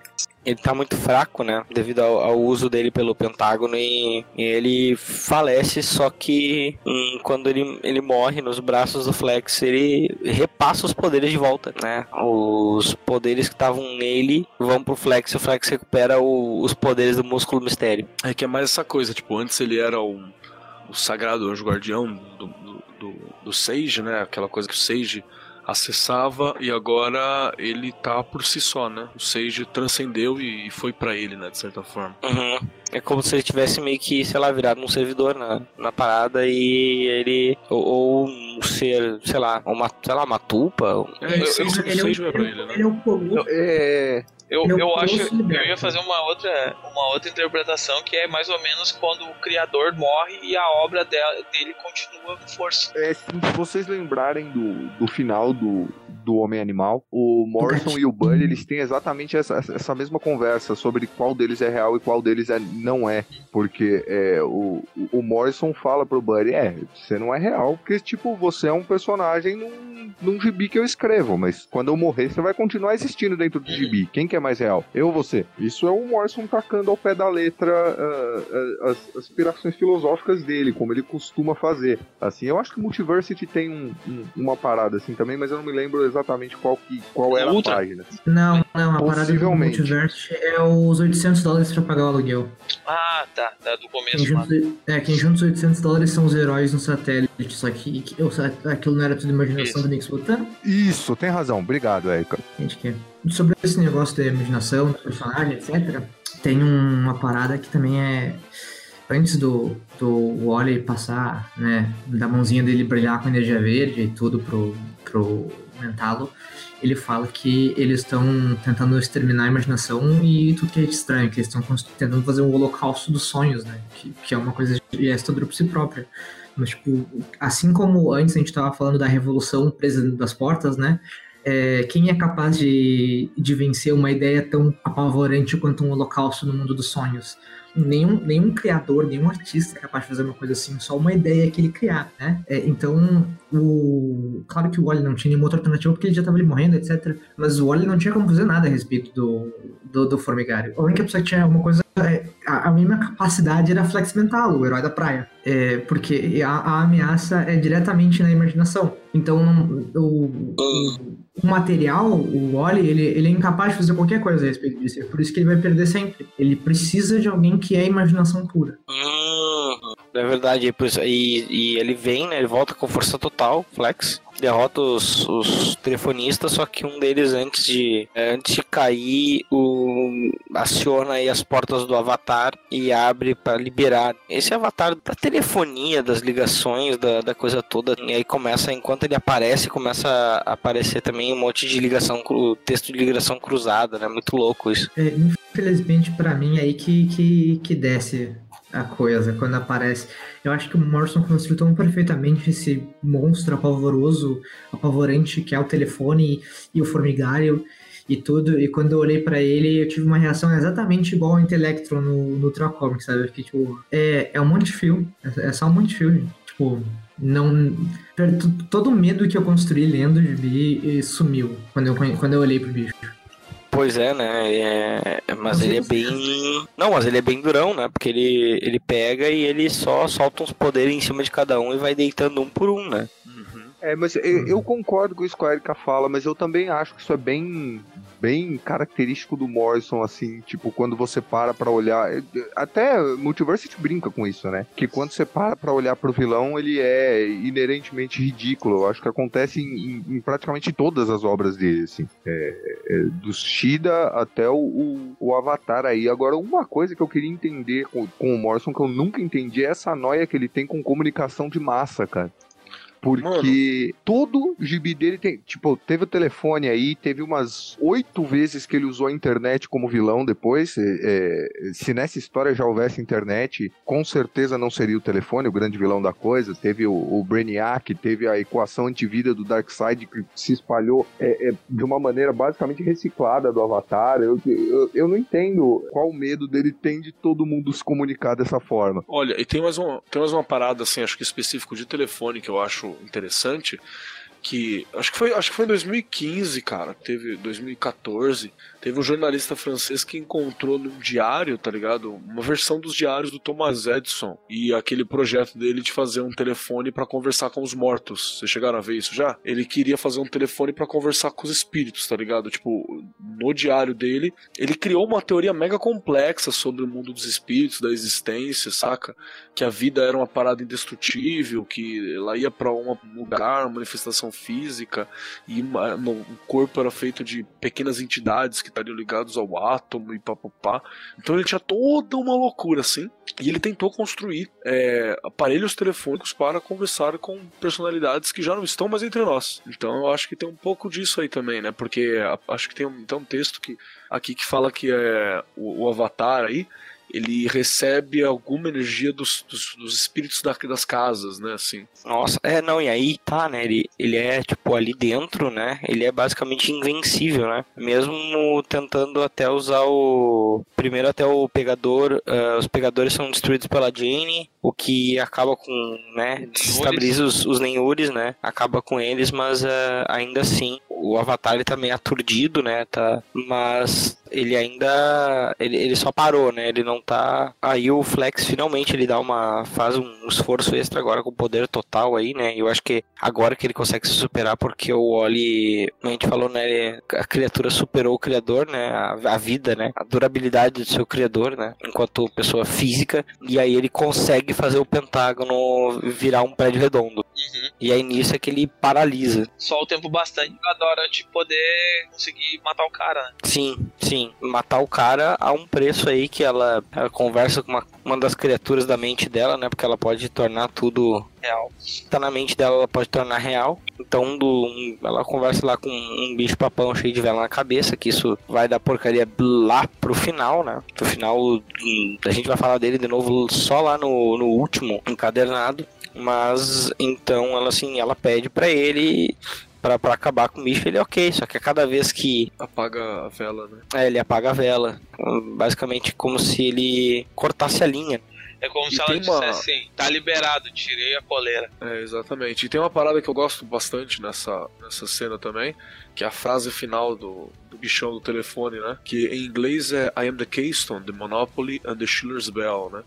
Que é uma frase do, do, uma, um dos, dos livros do Jung, que é um dos casos que o Jung conversou com uma, uma mulher, né? Que não fala nome, que o Jung não, não cita, que ela tinha um- uma esquizofrenia fodida, onde uma das da, da, da esquizofrenia dela, da- das personalidades assim, se via como uma voz de comunicação e tinha um delírio de grandeza tipo divino, achava que era uma, uma entidade divina e ao mesmo tempo Alô? tinha uma outra entidade que falava com essa entidade divina né, no- na mente dela, né, entidade aqui com personalidade que falava, falava com, com a personalidade divina por um telefone. Alô? E essa que fala pelo telefone ficava sempre esculachando a divina, falando: Não, cara, você não é Deus, não, você não é nada, põe o pé no chão.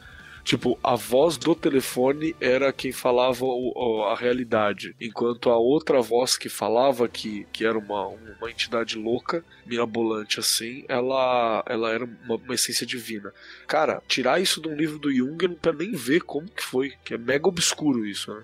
É o Morse, é o Morse. Eu, eu nunca tinha nem ouvido falar disso aí. E Foi, caiu. eu- eu- cara, acho que é o caso, caso da senhorita alguma coisa. É, é, é um, é um nível aí de. Nem, nem Capitão América pega essa referência. e é engraçado que ela faz essa, essa. A Dorothy ela faz essa conexão com essa entidade que tá dentro da cabeça dela, né? Que é uma entidade que ela procura esconder porque ela sabe que cada vez que ela usa ela, ela- essa entidade tem mais acesso à realidade e ela pode acabar com tudo. Ela é muito poderosa. O lugar onde ela tá, tá é cheio de criaturas mortas, penduradas, assim, é um negócio bem creepy, assim. E, e o E que é parece que sentido... Perdão. É, é, não, é que parece que isso acontece meio que através da ligação, né? Que primeiro a- o avatar telefônico tira e bota lá, isto é o que eu ouço, escute, escute. E aí ela vai para lá. Talvez isso, esse movimento do, do avatar, tenha feito ela entrar meio que entrar em contato com todas as entidades dentro dela ao mesmo tempo, sabe? Com todo mundo interno dela, com todas as ligações cruzando ao mesmo tempo. Obviamente ela ia querer que isso parasse. O que eu acho bizarro é, é o que essa entidade que tava dentro dela faz com o. com a, com a criatura telefone aí, né, mano? Que tá enforcado, né? Uhum. Mostrando que é Uhum. bem mais forte. Muito. O bicho, o bicho é doido. O bagulho, o, o bagulho é doido, Guilherme.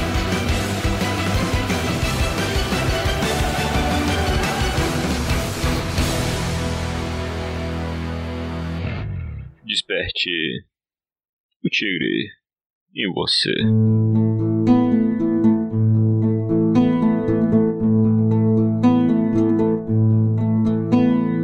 E aí nós vamos pra edição número 45, que é quando a gente tem muita crítica ao Alan Moore, tá? Muita, muita crítica aos leitores, né? Quadrinhos também, porque, nossa, E muita crítica a pessoas que usam barba. exatamente. Agora, agora começou a melhor edição de todos, porque agora a gente vai lidar com a agenda anti-barba. Do- barba. Exatamente. Esse, esse quadrinho aí é o quadrinho que eu li pela primeira vez. Faz mais de 10 anos que eu li esse quadrinho. Não faz mais de 10 anos ainda, mas eu sei que esse é o único quadrinho que ficou marcado na minha cabeça que eu li do Graham Morrison. Não esqueci um quadrinho dele, de cada página. Porque esse, eu não sei, mas é esse. É não que o cara é primeiro tem um tá perseguindo, né? Tem, o cara tá lá com a arma e mata um, um- um cara que, é, segundo ele, o crime dele foi manchar com as digitais gibis em conservação perfeita ou quase perfeita e ser rindo da Comic Shop. Primeiro erro, aquela barbichinha. Segundo erro, sai por aí dizendo que Ron McMurray, o premiado roteirista e desenhista de O Vagalume, não sabia usar if. Terceiro erro, ter dito isso para mim. E o cara é o caçador de barbas, meu. O cara mata o cara, arranca a barba dele e anexa como um troféu ao seu cinto de barbas. Tem um cinto de barbas, cara. É, a, a melhor, bom, a né, melhor versão do Punisher de todas. Não, você tem que notar que assim, eu tenho que abrir um parêntese porque eu pago um pau pra habilidade desse cara tirar a barba inteira do cara com presto barba, como se ele estivesse tirando um scalpo, assim, cara. Aham. É um negócio. É o poder mutante dele, Brunão. Muito apreciado. É, É o poder eu, mutante dele. eu gostaria de dar um destaque pro primeiro, primeiro quadrinho da edição. Dali dentro da, da Comic, Comic Shop. Tem dois quadrinhos maravilhosos. Um é o The Handman, que é o Sandman. É tipo, é tipo o do Sandman, o nome The Handman. Daí tem uma mão com uma cara dramática, assim, do Morpheus olhando pra pessoa.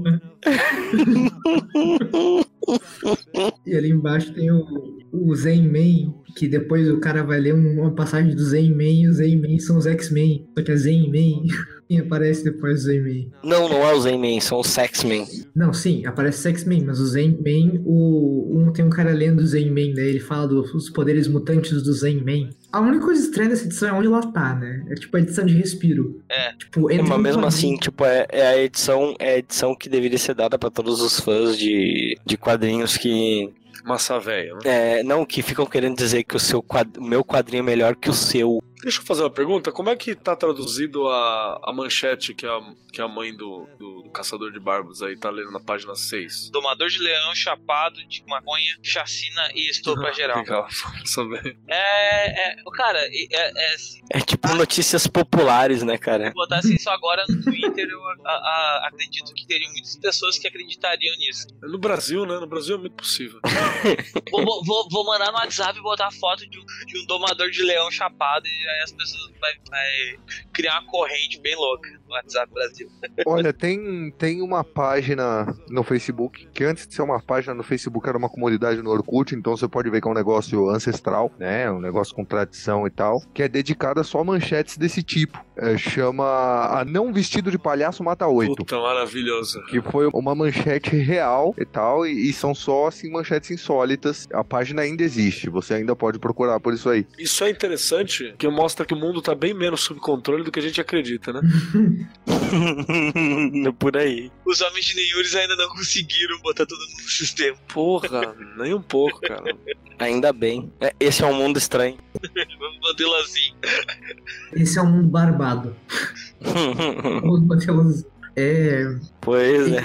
Eu não sei o que é mais legal, se é, o, se é essa, esse white people problem do, do Justiceiro Barbado ou, ou a existência do clube dos, dos cavaleiros barbados de Metrópolis. Sim, não, e ele tem toda uma. Cara, é legal, é, é legal como dramaticamente muda a expressão dele quando a mãe dele começa a questionar as ações dele. Assim. O filho dela tá matando pessoas, tá? E ela só dá uma. Ela dá umas cutucadas que ele, cara, ele vai É tipo o Norman Osborn pra Duende Verde, sabe? Cara, é, sabe, sabe qual é essa parada aqui? Tipo, eu. eu- Tem muita referência à Marvel nessa revista, cara. não, não, não. Aí tem tem- um pôster de uma mulher na parede que parece de calendário, assim. na, na, na cara dura, isso aqui, tipo assim, é uma, é uma crítica ao leitor de quadrinho de meia idade que acha que a parada tem que ser feita pra ele, entendeu? Tipo, É, bizarro, né, mano? Isso aqui vale muito pro fã de, de, de filme, então hoje em dia. Isso. Pro fã de Thundercats, inclusive. e, assim,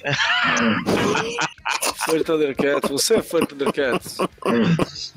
Vai pegar seu óleo corporal, vai pro banheiro.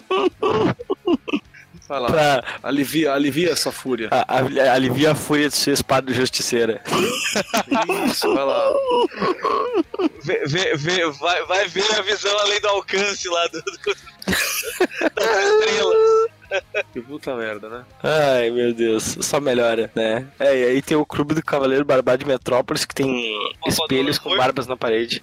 É, é. Não, e não é só uma foto do Alan Moore, tá escrito nosso fundador. É, cara, isso aqui é muito legal. E ele tá, ele tá entre o Papai Noel da Coca-Cola e o Abraham Lincoln. Que eu acho que é uma combinação que dá o Alan Moore mesmo.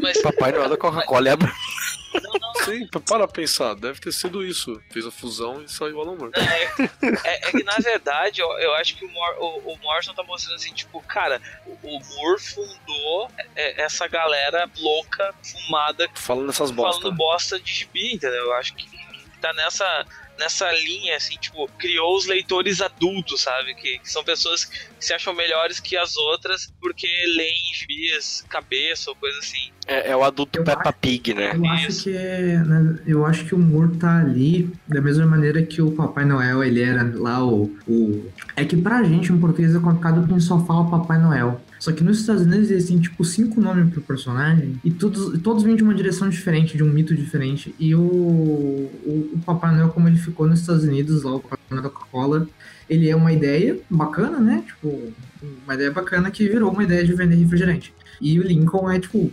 bom, escolham qualquer política dele específica e olhemos ela hoje em dia e nada deu muito certo, assim. Por, é, a gente tá num gibi de um herói urbano armado até os dentes que vai cumprir sua agen- agenda de vingança contra as pessoas barbadas e barbaridades, é, trocadilho infame sem querer.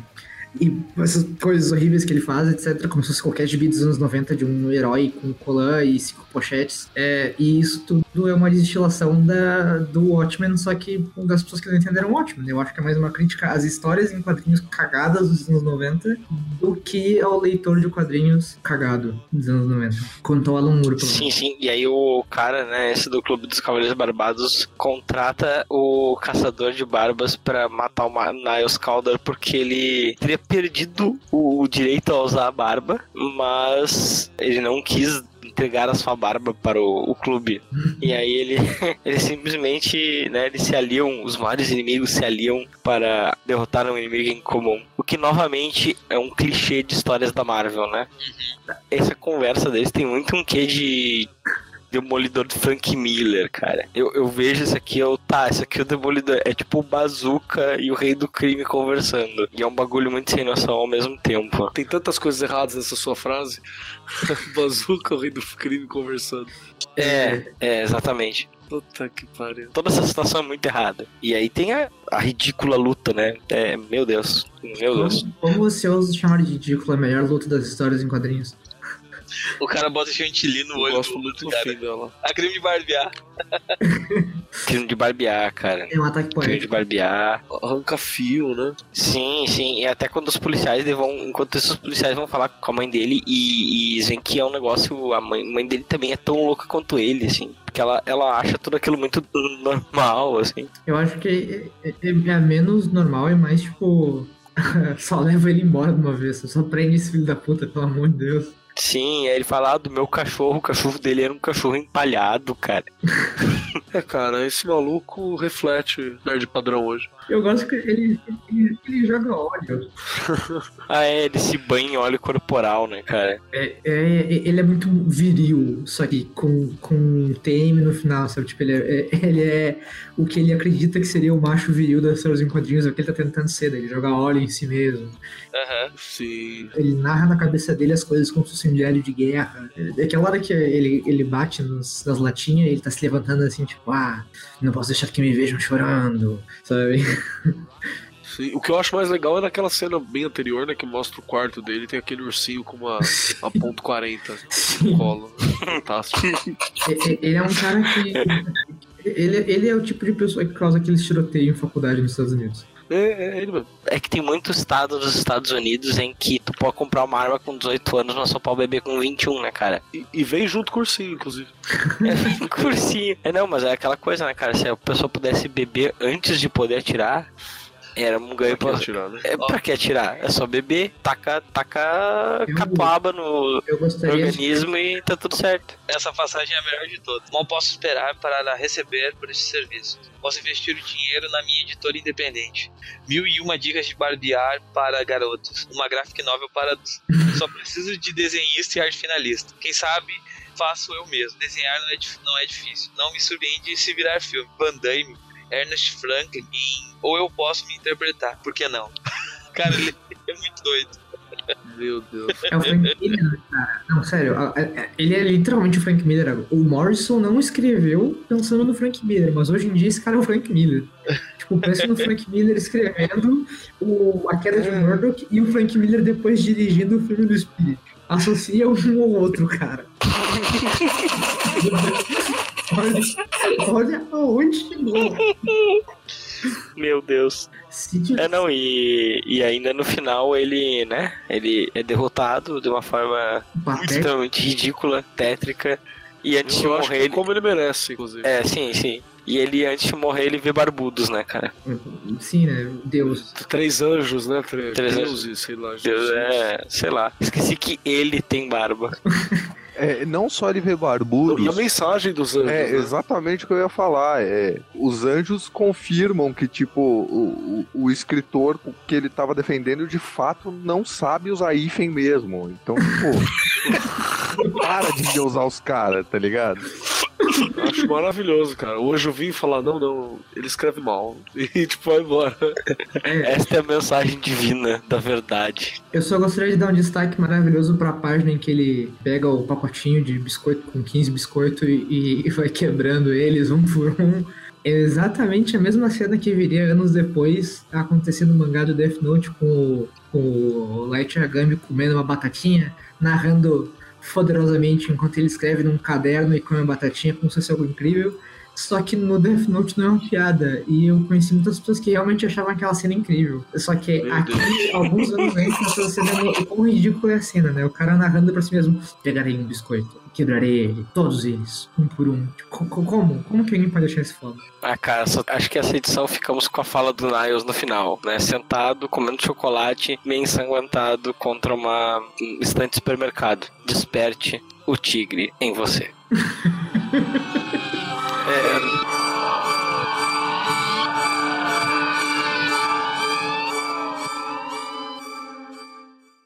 Faço o possível para conviver com quem eu sou, mas não sou nem especial, nem merda nenhuma.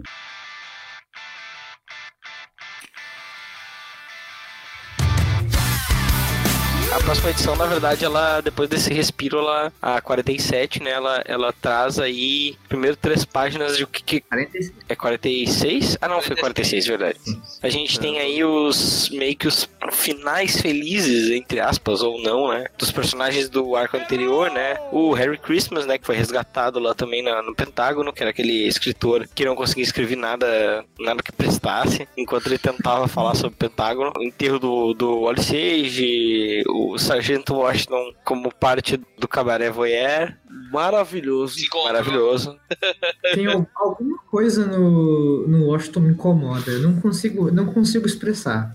Não me incomoda ele. Ou é chamada Washington, a sargento safado. Nossa, eu não tinha visto isso. É a Louisa Washington, né? O nome da Aqui acho que ele tá cantando a Go- Goldfinger. Goldfinger. Goldfinger. É, e aí depois que o, que o Major, é, o Major Honey tá lendo ali o- uma edição de, do Zen-Man. O Homem Zen. Sim, é que o, o. Eu comentei com o Cris isso lá em dezembro de 2017. Que o Érico não. Acho que ele não pegou. A, foi o Érico que traduziu, né? Isso. O- ele traduz tudo, mano. Ele, acho que ele não pegou a piada com os X-Men, que ele tra- já que ele traduziu pra Homem Zen, né? Que é, ele, ele- é claramente os X-Men. Olha, Ah, eu, sim. eu não sei, viu, Érica, se ele não pegou ou se. Porque eu já notei isso em algumas outras HQs aqui. É, quando chega na tradução, não só do Érico, assim, de todo mundo. Quando tem um gibi da Marvel fazendo piada com DC ou um gibi da DC fazendo piada com a Marvel, frequentemente eles é, rapam a piada fora. Hum. Pois é. É, é frequente. Tipo, o exemplo Tem que me vem à cabeça. isso, eu, é? eu não faço ideia, porque Eu tipo, lá fora ver pode com- sair, não teria por que não, não, não Eu, poder eu sair tenho, do Panini. eu tenho um motivo, justamente por ser tudo Panini. Vocês lembram que no início do Watchmen, quando o Rorschach... É, faz sentido, tá? Quando, quando no início do Watchmen, quando o Rorschach encontra o, o, os Mandias e vai avisar que alguém vai tentar matar os Mandias, ele tá olhando pras action figure dos Mandias e fala o quão patético é as action figure dos Mandias. No filme do Snyder, quem vai encontrar os Mandias não é o Rorschach, é o Dan. E daí o Dan olha pros action figures e fala, nossa, como são legais os action figures dos Mandias. Por quê? Porque o filme do Watchmen provavelmente vai ter action figures sendo vendidas e o filme não quer que você zoe o produto que você vai vender, né? Não quer falar mal do produto que você quer que as pessoas comprem. Daí quando sai o, o- sai o bagulho fazendo piada com o X-Men, daí vai a Panini, estou supondo, traduz pra não parecer os X-Men pra não fazer piada com o produto que ela tá vendendo. Sei lá, pode ser. é, o exemplo que me vem à cabeça é o Demolidor do Wade. é, tem um pedaço que o Demolidor passa balangando é, na frente de um ônibus e um moleque aponta e fala assim: Olha, é o Batman vermelho. Se no Brasil mudaram. Isso no original. e na tradução da Panini ficou Homem-Aranha em vez de Batman vermelho. É o quê? Perde a graça, hein? Perde a graça. Totalmente, mas assim, é- e é comum isso. É que eu não tenho outros exemplos de cabeça, mas é comum eles cortarem esse tipo de piadinha que o tipo de alfinetada que uma faz com a outra. Eu não sei porquê, mas é comum. Aham, aham. Ah, Aí a gente tem o Niles faz um corpo novo finalmente pro Cliff, né? Até ele tá. Eu tava vendo que tem uma. uma- é, a camiseta do, do, do Cliff é Turn On, Turn In, Drop Dead, que é um, um disco de rock psicodélico de 1967. Do Timothy Leary, que era um cara que experimentava, inclusive, com LSD e com cogumelo, Drogas. isso ele. É, psicotrópicos assim, em, em geral. Assim, fita. Timothy Leary, tipo, acho que esse é o único CD dele, eu acho. Cara, o Timothy Leary é uma loucura sem tamanho. Peraí, ele é, ele é um é psicólogo de Harvard. Sim, sim. O Timothy Leary, ele foi. ele sabe que era Ah, o Anton Wilson. Robert Anton Wilson, que é um escritor da magia do caos fudido também. O, o Robert Anton Wilson ele tem um livro. Cara, não vou lembrar agora. Ah, eu não vou lembrar agora o nome, mas ele tem um livro onde ele vai analisando todo o legado do, do Timothy Leary. E tem um, a magia do caos, que é um trabalho que o Morrison também desenvolve bastante. Tem muita citação ao, ao Leary. Tem citação ao Leary no, no Invisíveis. O, o Leary ele criou, sei lá, tipo a Cabala moderna, que é pra quem não pega bem com Cabala, quem vai estudar magia do caos não pega bem com Cabala porque acha barroca demais, vai pro sistema dos oito circuitos de Uhum. consciência do Timothy Leary, que é muito bom, cara, muito foda, assim. É o Tornão Tronin Drop, Leary, drop procurem saber, o Leary é bom também. é uma faixa, é uma, é uma, uma referência ao Turnin, Tornão Tronin Drop Out de 67, que é não só o álbum, mas também é um documentário. Acho que é uma, um indi- indicativo de que as coisas vão, se, vão ficar ainda cada vez mais loucas daqui pra frente. Porque a- aqui começa a coisa, a coisa aqui começa a entortar o cara. É, se a gente achava que a coisa já tinha pegado aí, a coisa só, só, só piora. Sabe o que eu acho legal? Que o, o- agora ele tá com. O Cliff tá com olhos de raio-x, né? Quando ele olha pro, pro Rebs, né? Uhum. É, tá muito doido o corpo assim, né? É, ele olha assim, né, que, que porra é essa? Eu gosto que tem, tem, tem, tem o Joshua e o Niles de referência de que ele consegue ver direitinho dentro, não tá de errado. Mas quando olha pra Rebs, tá tipo. hum, sim, tá meio aforme, A não tem massa, esqueleto né, sei lá. direito. E É o, muito bacana.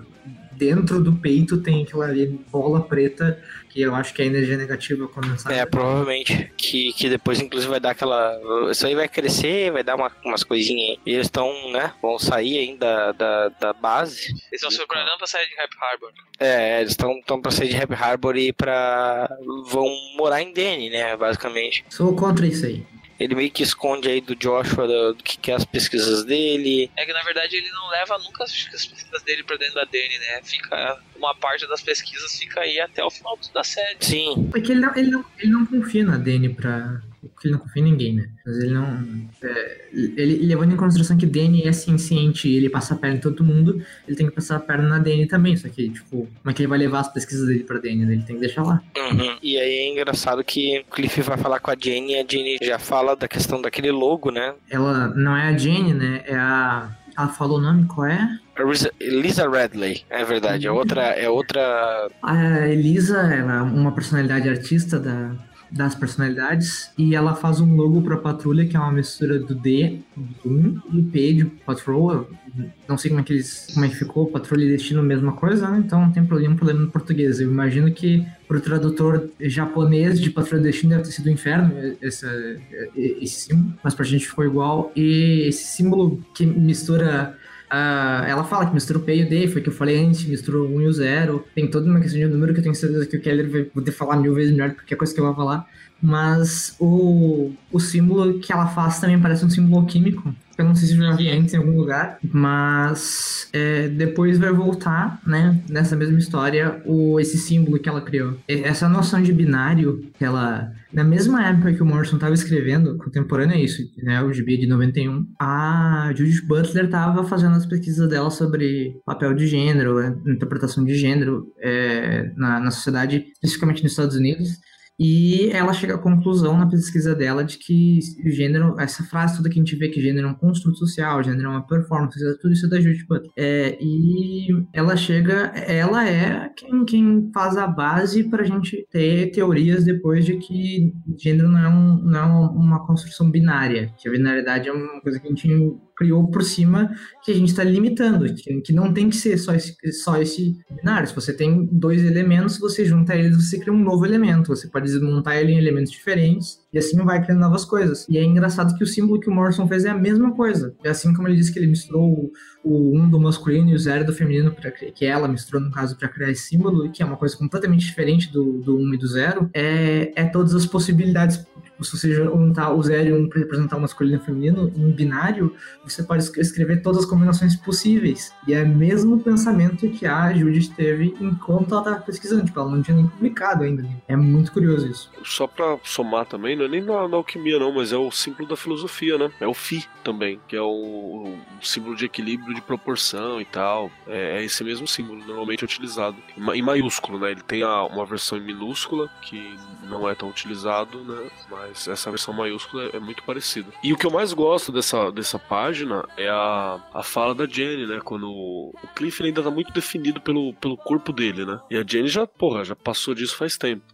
E aí ele já olha e fala, Hey Jane, né? O que, que você achou do meu, do meu corpo novo, né? E ela já fala, poxa, não me importo, não me importo com como o seu, o seu corpo parece, né? Eu gosto de você por quem você é. E aí ele fica Tipo, todo, porra, né? me esforcei aqui nem pra ganhar meu Poxa, biscoito. Bacana, bacana. Ele tá querendo ganhar biscoito, né? Mas, mas a, gente, a gente sabe que isso aí só vai, é, é- é essa história aí que tá começando agora, ela só vai ter fechamento lá no arco do Gerard Way, né? É, Depende da tua. Depende da forma como tu significa isso, porque pode ser como pode não ser, né? A, a- tu, tu já leu as edições mais recentes, Pab? Eu li até a última que saiu. É, é, mas esse cast aqui não é sobre a patrulha do gênero. Não é só o episódio do George Way, é, mas é, Só- só- Somos dois. é, mas enfim, é e não é, ao É, mesmo não, tempo. É porque eu não cheguei lá. Ao mesmo tempo, é, é, é e não é. Enfim, Assim como um símbolo. Aí eles, eles inclusive vão. Danny parece que cria, né, um- uma saída pra um, saída pra um outro lugar aí que. Pede pra viajar, a, a, Jane Bosque. pede pra viajar e eles levam ele pra. E ela pergunta, tá, pra onde tu quer viajar? Lá, pra qualquer lugar bonito. E aí ela pega e leva eles pra um bosque. E os dois saem pra conversar. E é o momento de virada da, da Jane, né, no caso. Uhum, que até ela, ela fala, né, que essa é a primeira é a primeira personalidade que se manifesta ao amor em vez da crueldade. Eu acho que depois o Morrison vai estragar, ou não, né? Ou ele vai me surpreender melhor ainda no futuro, mas é, ele, nesse instante agora que eles estão aí no- conversando, o vento, deu o chapéu, é, ele, ele toca num perfeito, assim, nessa questão do, do- da personalidade dela que nasceu do amor e, e da, do quão frustrante é o, o Cliff, né? Porque ele não consegue compreender os sentimentos das pessoas. Claro que ele não consegue compreender os sentimentos das pessoas porque ele tá completamente perturbado dentro dos próprios sentimentos dele, da noção de corpo, de quem ele é, etc. Porque, né, todo o problema dele de ser um robô.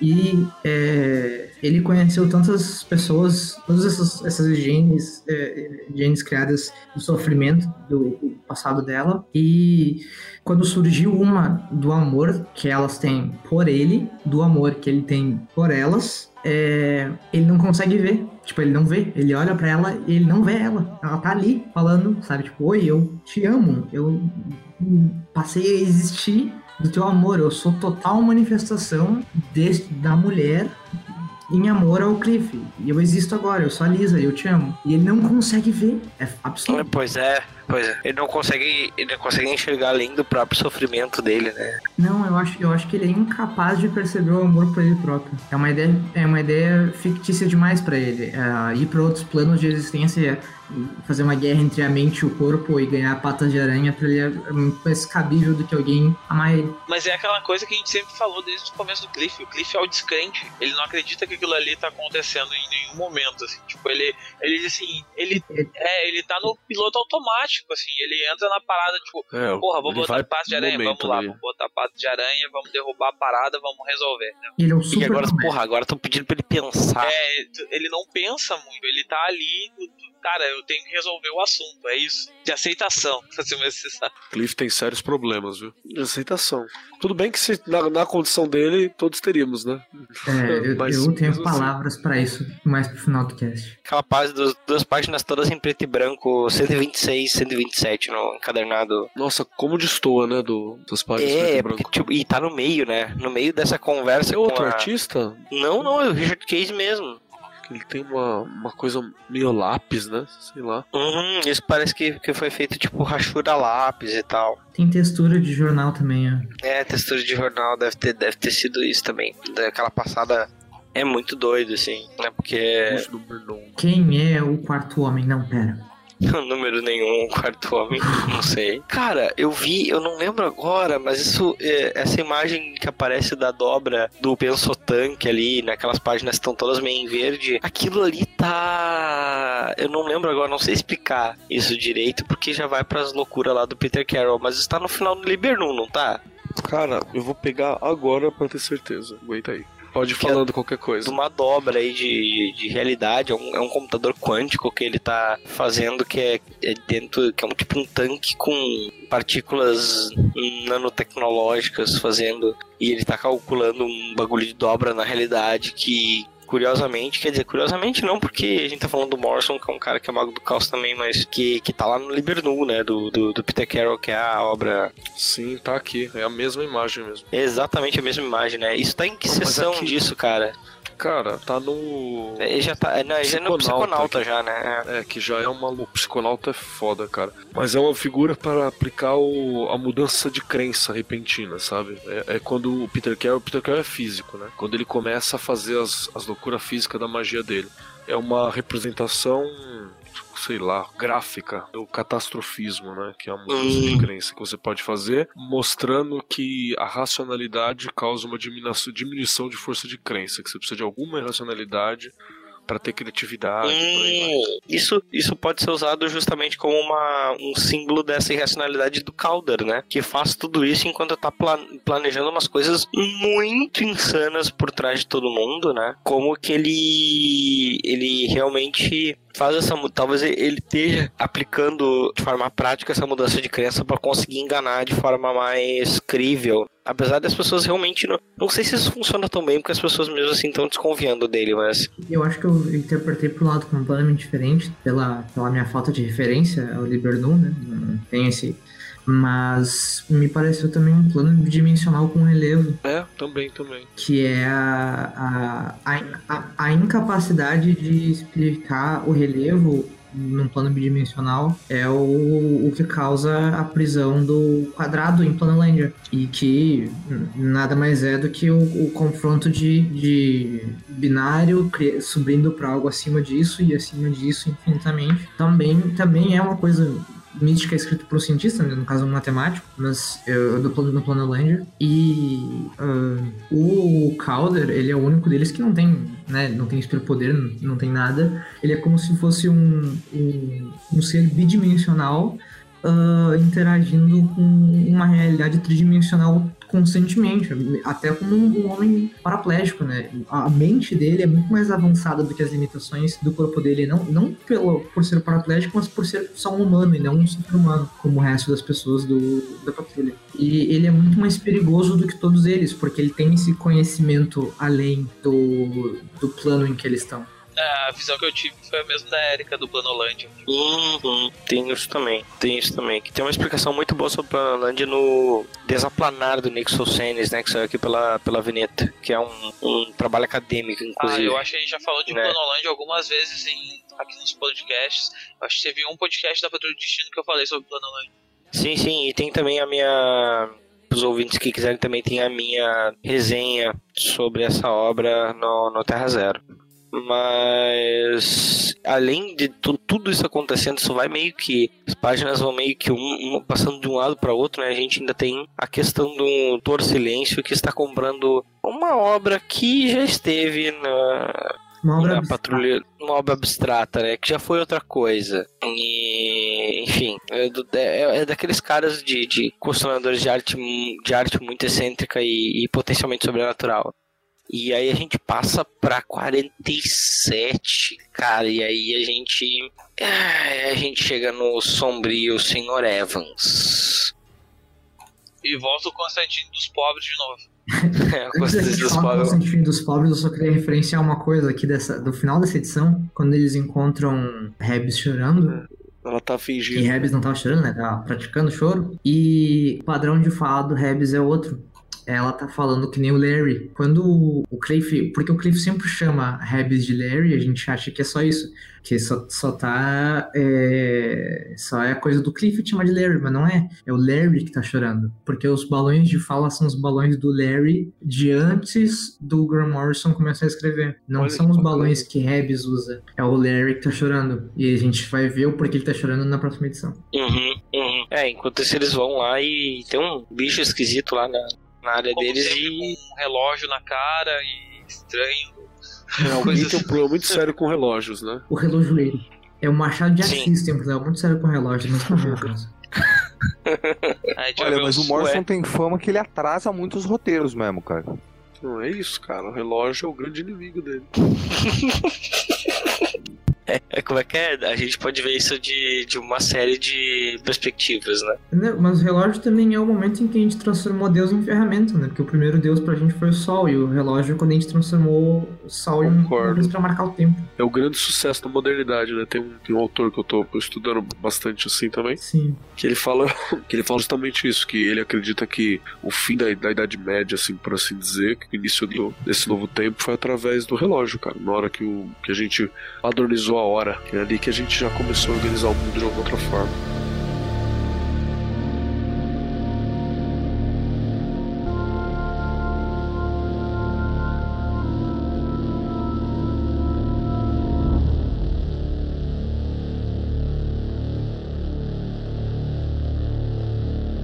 Acho que estou me acostumando a estranhices, Jane.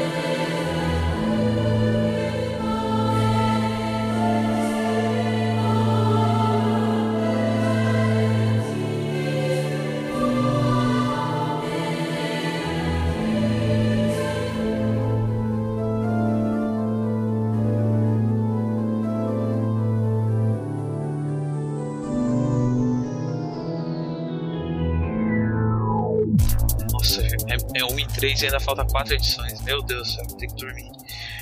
Você quer. Você, Vamos, vamos, vamos. você acha que dá pra matar? Senão a gente Segue, faz a segue. tua parte outro dia, cara. Não Ah, não, não, não, vamos matar, vamos matar, vamos matar, vamos Não, matar. vamos matar, porque senão esse podcast vai sair é nunca. Com todo respeito, a gente é, decididamente não consegue Vamos marcar lá. outro dia. A gente levou oito meses pra marcar esse. Então, mais, mais oito, né? Fazer o quê? Tem a introdução do texto do. Quem é esse tiozinho aqui? Cara, é coisa do Morrison aí que é como se fosse uma introdução ao, ao, ao, Sr. Ao Sr. Evans, que é.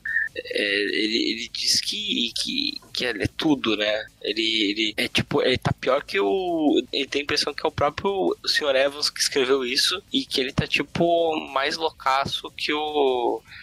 Mais loucaço e megalomaníaco que o, o Aleister Crowley quando ele dizia que ele era filho de todo mundo. Rapaz, então tá bom, hein? A, a serpente que troca de pele é o símbolo da vida e do renascer. A serpente esperma que traz inteligente espécie em DNA, que luta contra o deus repressivo da matéria, Samael, Yadalabó, Yahvé. Outros recusam-se a acreditar na existência do sombrio Sr. Evans, mas ainda não sabem explicar um distinto temor que sentem em frente às palavras patela, unilateral, partitura e loteria, dado que são as palavras de poder com que se invocam o Sr. Evans. Cara, é, é muito. Começa ali a edição mostrando o clipe bebendo já, né? Como sempre. Né? Ele encontra um cara ali, Sim, sim. um cara encapuzado. Não, aí já chega aí que tá dizendo que vai acabar o mundo, né? É, ele É isso. fala em 2012, né? 99, o Office 99 e a vida na Terra, como, como conhecemos, deixa de existir em 2012. É, se a gente olhar pro Brasil, acho que eles estavam certos. Não, acho que foi em 2013, cara, mas tudo bem. Errou, os mais os mais erraram um pouquinho. É, mas tudo bem, considerando que eles começaram lá atrás, né? Acho que errar por um ano tá tranquilo. O fim do mundo parou em Curitiba, ficou um tempo e depois foi entregue. Então, É por aí. é, deve ter sido mais ou menos isso. E o Kipling é o Constantino de pobre, e esse amigo aí foi falar com ele, é o que? O, o jogador fantasma de pobre? É que o Vingador, É, é que, o- é talvez. que o Vingador Fantasma o o Morrison podia usar, né? O o Constantino ele não podia. É, pode ser, pode ser. Não, e aí até aquele bicho lá, ele some tão rápido quando apareceu. Foi um experimento, acho que do Calder, que ele tenta se desconversar, como sempre. E aí tem a. Tá lá de novo o Rebs vendo tudo isso e ele. E, e o, o Joshua vai lá dar a notícia de que. A mãe dela morreu, né? De que morreu, né? Morreu a mãe do Larry. Até assim, ah, morreu sua mãe, tem a sexta-feira meus sentimentos. Qual delas? Qual mãe? Do Larry Trader, maldição. Ele sai tipo putaço, assim, tipo, ai, não tem que explicar essa merda. Tô dando notícia ruim já. Eu, eu gosto que, tipo, é, parece meio besta esse negócio do, do Duas Mães, né? Tipo, mas eu tava conversando com meu pai esses dias, né? Eu tava atrás, eu tô atrás montando minha família, minha árvore genealógica.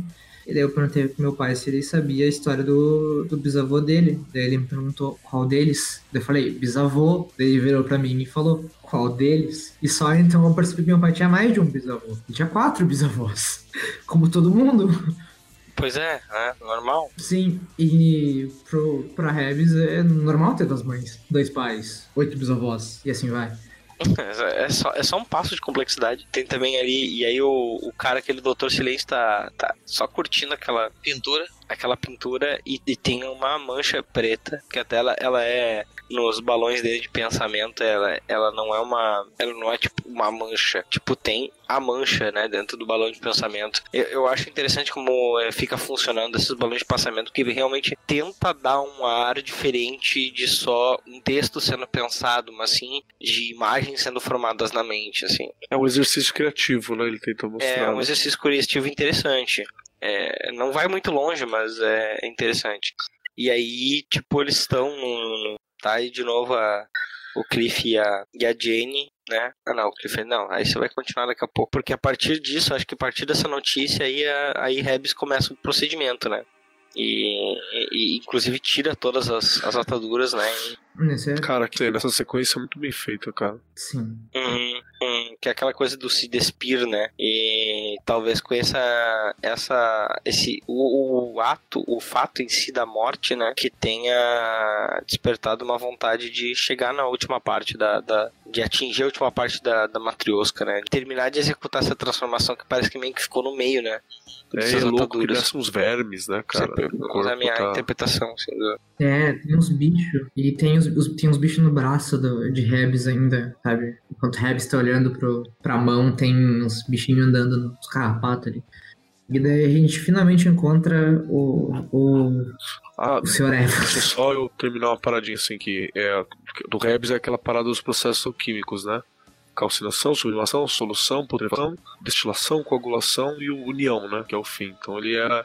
Ele tá indo pra, pra separação, né? Destilação da, da parada. Que putrefado já mostra que ele tá, né? Hum, sim, sim. Esse processo que vem desde o início da, da fase do Morrison. E aí é o Sr. Evans, a casa do Sr. Evans que ele tá. Ah, vou ter que ir pro plano material, né? Vou ter que. Ma- Mas eu eu não tô. É aquele nível de, de falta de noção que eu já não sei mais exatamente o que, que é referência e o que não é, sabe? O que, que é só o Morrison num, num dia de, de chapação, assim. Um cara lá todo errado lá, torturado, pra poder ele mesmo dizer as palavras pra, pra ele poder ir ao plano físico. E aí nós voltamos pra Cliff Jane. E aí dá. Outra Jane, né? É, outra Jane. E agora a coisa muda de figura, já que o, Cliff não conseguiu ver, né? A sutileza e a coisa mais sensível da Jane. As mulheres que moram lá dentro resolvem mudar de tática, quem sabe? Lembram antes de eu falando da performação de gênero do que a gente falava? Uhum. Então, dá pra dizer assim que a Lizzie, a Lisa, a destilação mais pura do amor que elas têm pelo Cliff. E ela vai lá e encara tudo que o Cliff falou, tudo que a gente leu até agora do Cliff com ela como uma prova de amor do Cliff pela mulher. Então a mulher manifesta a Lisa que é um amor em resposta. E quando ela dá esse amor e o Cliff não responde, ela pensa, já que o Cliff é homem, obviamente ele não respondeu amor, eu me enganei. Mas agora eu gosto dele. E eu sei o que, que homens gostam, né? Pelas experiências que ela teve, pela experiência dela, ela forma a Scarlett, que é essa personalidade que, enquanto as outras só se maquiavam pra mudar a aparência ou tinham uma aparência mudada por causa do, do metagênese, essa efetivamente vai no banheiro pintar o cabelo, eh, trocar de roupa e se veste com algo que faria al- algumas das prostitutas que eu conheço olharem pra ela de olho torto, que é bem pequeno, e ela começa a se oferecer pro, pro Cliff sexualmente. Só que eu acho que o, o- o enquanto o Morrison escreve perfeitamente a reação do Cliff, de bater palmas, eu, eu acho que ele pesou a mão na Scarlett. Eu acho que ele não precisava ficar. É, se- não, sim, eu me refiro. É, é, que- é que é difícil verbalizar. Eu acho que. É, ele pesa um pouco. Dá uma exagerada, exagera, né? Ele exagera. Nas coisas que ela fala. Ah, tá vendo assim? Mas É. eu acho que exatamente a, a exagerada é pra, tipo, chocar o leitor, tipo. Porque a primeira Sim. vez que eu li isso, eu tipo, cara, o que, que o Morrison tá fazendo com a É, Jane, cara? De- Chama um cara é. na rua pro threesome. Loucura total ali. Eu gosto que uma coisa que ela faz que é muito. Vocês já viram Heathers? O filme Heathers, 1980 e alguma coisa? O Heathers eu não vou spoiler nada sobre ele, mas ele é, ele é uma sátira daqueles besteirol, sabe? Tipo, ele é pré-American Pie, então ele é uma sátira daqueles filmes de menina no colegial, etc. Daí tem uma menina num relacionamento abusivo e ela tá muito. Ela tá, assim, no, no, no fundo do poço da psicopatia do cara, e daí ela tá fumando e ela paga o cigarro na mão dela. Nossa, Porque ela que- quer sentir alguma coisa, porque ela não sente nada. E a reação do cara é pegar a mão dela pra acender o cigarro dele. Essa é a reação do cara. Em contrapartida, aqui a Jane se queima, né? Ela acendeu um cigarro antes, porque ela tá tentando ser sedutora e nada mais sedutor do que fumar um cigarro, aparentemente. Nicotina deve ser algo muito erótico. Daí ela queima na própria coxa o cigarro pra chamar a atenção dele. E ela consegue, né? Ele, sem perceber, incentiva o comportamento dela. Porque enquanto ele diz não pro convite sexual dela, ele diz sim pra chamada de atenção dela através da dor. Enquanto ele não consegue reagir provas de amor, ele consegue entender perfeitamente a automutilação e a autopiedade dela. Porque ele é assim, de ficar se maltratando, se botando pra baixo. É verdade. E daí quando ela se machuca, e na mesma hora ele reage. sabe? Ele vê que ali tá um problema. Não é só mais uma personalidade dela, sabe? Tem uma coisa de errado. E daí que ela vai lá pra rua chamar o cara pra fazer um homenagem a Ah, levanta a saia dela, pra, mostra a genitália pras pessoas na rua, chama as pessoas pra transar com ela e ninguém quer transar com ela. Ela fica tipo, como é que ninguém quer transar comigo? Como é que ela chama? Os, os- os viados da América? Enviados Unidos da América. Viados Unidos da América. E daí a gente pula e parece que quem tá escrevendo a história agora é o New Gaiman, né? Do nada, né? Tipo, do nada. O o Morrison não só escreve perfeitamente os gibis do Dennis O'Neill, escreve perfeito New Game agora. Sim, sim, né? Botar a morte ali, né? Só que ele quebra aquilo ali já na, em duas páginas, ele já quebra tudo, que é não sei o que, o orgulho, a chama azul, o espasmo do quadril, e aí aparece o Sr. Evans, né? Tipo, avacalhando com, com aquela cena da morte. E o Sr. Evans é- tem um bebê um- preso por um cordão umbilical. É, mano, bizarro. Lembram antes que eu- quando eu falei do Wally como Flex Mental, que o, o auge do Flex Mental foi o cordão umbilical cortado? O oposto é a ideia podre do Sr. Evans, que é o cordão umbilical não cortado. Ele sempre. ele- esse cordão umbilical é a prova que ele tem uma âncora. Ele tem uma coisa que trouxe ele pra cá, que ele não é daqui, sabe? Ele não é físico, ele, é, ele é uma tulpa. Ele, ele tá preso ao- à vida através de alguma coisa. Ele tá, ele, ele tá em gestação, por assim dizer, né? E eu queria chamar a atenção para aquele momento que a, gente, que a gente comentou do sonho, do New Game, não sei o que, que tem a, a mulher correndo, o cara atrás, que é uma coisa do Morrison que volta bem depois em Células da Vitória e depois só em Multiverse, que é o enquanto o espaçamento branco dos quadrinhos é, é onde na- nascem as ideias e tem criatividade, etc. O espaço negro, né, negativo, é a ideia podre já. Então, no sonho, não tem espaçamento branco dos quadrinhos. A página já tá totalmente negra. Porque o Sr. Evans corrompeu a narrativa. É, é, e aí tem esse sentimento que ele coloca do se sacudir no sonho, né? Da, daquele terror noturno e do tesão, né? Que é o- a questão do orgulho, né? Que, é, que atrai aí na, depois na edição seguinte os, os Sex-Men, né? Que de certa forma tem. É, é uma. É, eu acho- na verdade, eu achei uma analogia bem podre com tesão pela manhã, assim.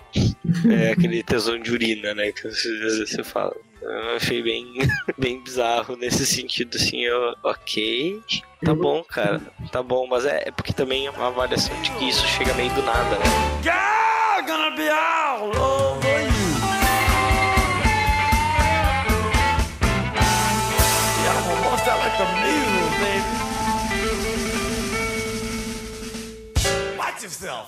Satã meu rabo. Onde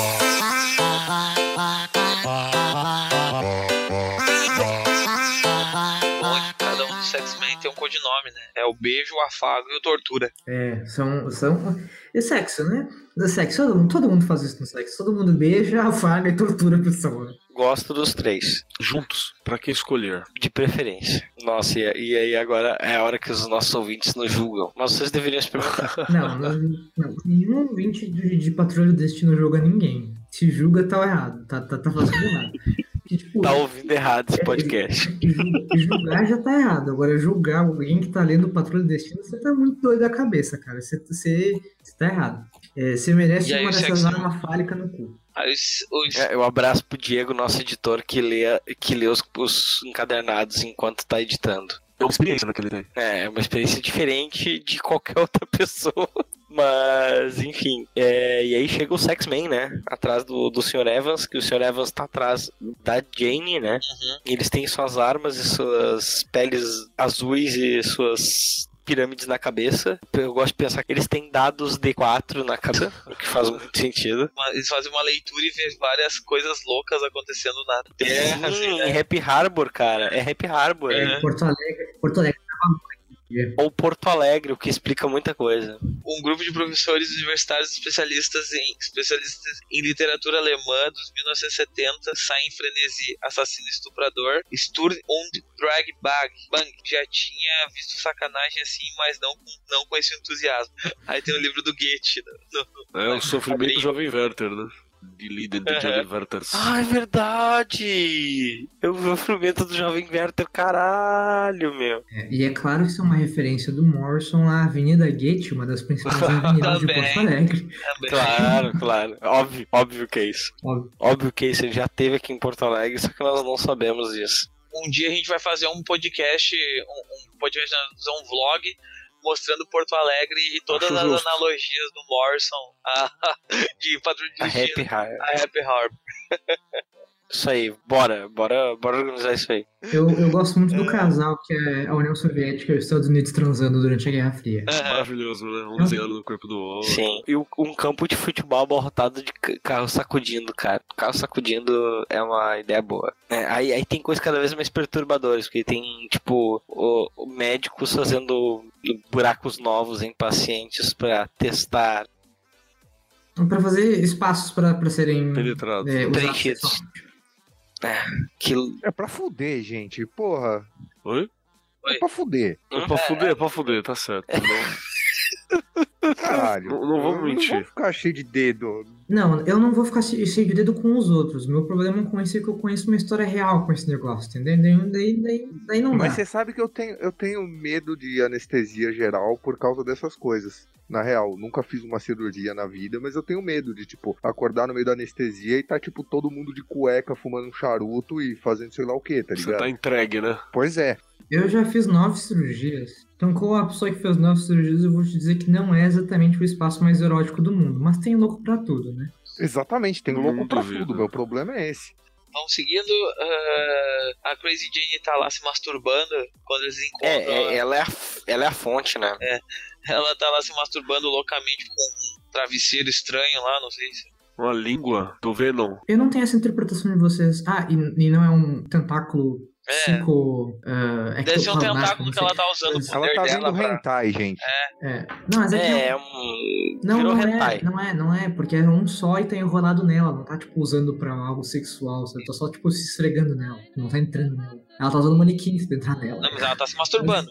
Sim, mas não com tentáculo, se eu quis dizer. Não, não, não, tentáculo. É, e eu não tenho essa interpretação que vocês estão dizendo aí que ela é a causa. Eu acho que eles não falam que ela é a causa. A causa é o Sr. Evans. Ele não chegou por causa dela, ele chegou. E ao mesmo tempo que ele chegou, ela tá nesse frenesi, mas uma coisa com relação. Na verdade, eu acho, em- eu acho que o Evans acordou esse frenesi nela. É, eu acho que não é ela que trouxe isso, eu acho que é isso que o Pablo falou. Eu acho que é ele que trouxe esse tesão nela, como ele trouxe tesão em todo mundo, porque ele é essa coisa bizarra. E aí tem aquele bebê dele tá lá falando alemão. É uma música infantil, cara, É. alemã.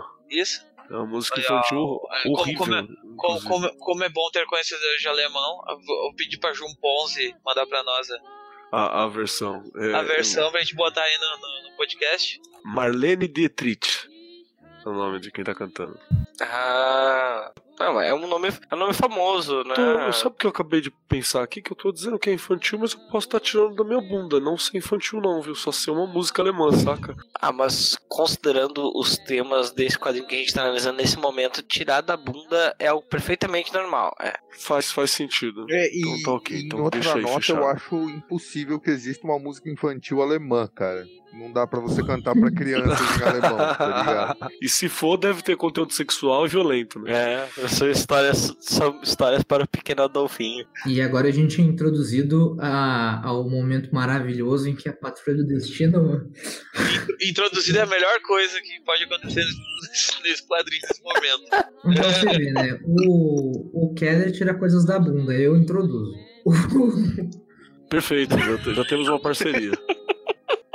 O- Enquanto Vocês querem participar? Eu sou comprometido, Pode valeu. ser, pode ser. Fique, fique tá logo aí.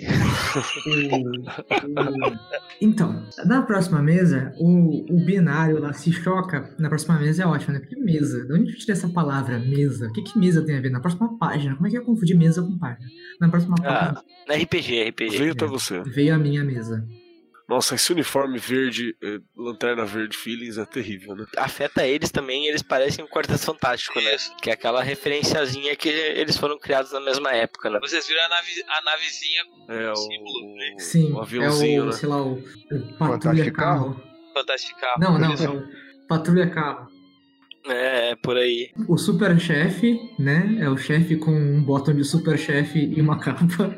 Uma capa, cara. Faça usar a buzina ferina. Cara, é. Ah, só um, só um destaque. Quando eles, quando, quando eles estacionam o, o fantástico carro de pobre deles, faz um som de tardes. O, só que é, é um É mesmo? Arru, essa onomatopeia que eu queria muito não ter feito, ela me de ter feito agora, porra. Mas é, A partir de agora eu só ouço a tarde com esse barulho. É é sempre essa versão. Nos quadrinhos de Doctor Who, as onomatopeias da tarde são variadas, elas variam muito. Inclusive, tem uma piada ótima num quadrinho do, do Quarteto Fantástico, em que o Kang lança um raio de energia coronal contra o Quarteto Fantástico e a onomatopeia é tardes.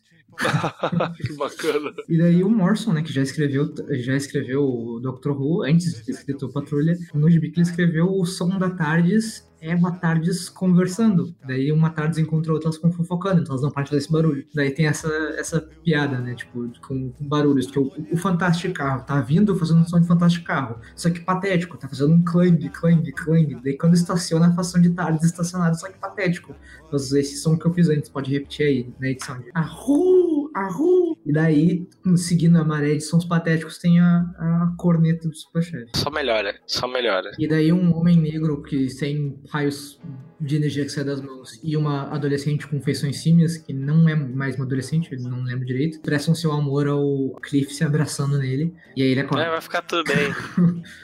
Eu entendo, vai ficar tudo bem. É, e aí os X-Men chegam, né, ameaçam o Sr. Evans e ele só com a fumacinha do cigarro É dele. decapitando. É, Depois antes, daqui a pouquinho o Mr. Evans ele dá um título pra ele mesmo daquilo que ele é. O que vocês estavam pensando que ele era até, até esse momento, assim? Tipo, outra loucura ou alguma outra coisa? Ah, eu achei que ele era um cara justamente uma entidade ligada a essa coisa do tesão incontrolável, É, né? Do negócio, do negócio excitatório e de usar o, sei lá, uma- o excitatório, a, a gnose nesse sentido, pra produzir efeitos, assim, um cara que se chamaria pra um método desse e, e, ao mesmo tempo usando aquelas palavras lá também, a combinação das palavras deve criar alguma combinação ali no meio que a gente pode de repente chamar de sigilo de alguma forma e fazer um, um efeito muito doido, assim, de alteração da realidade.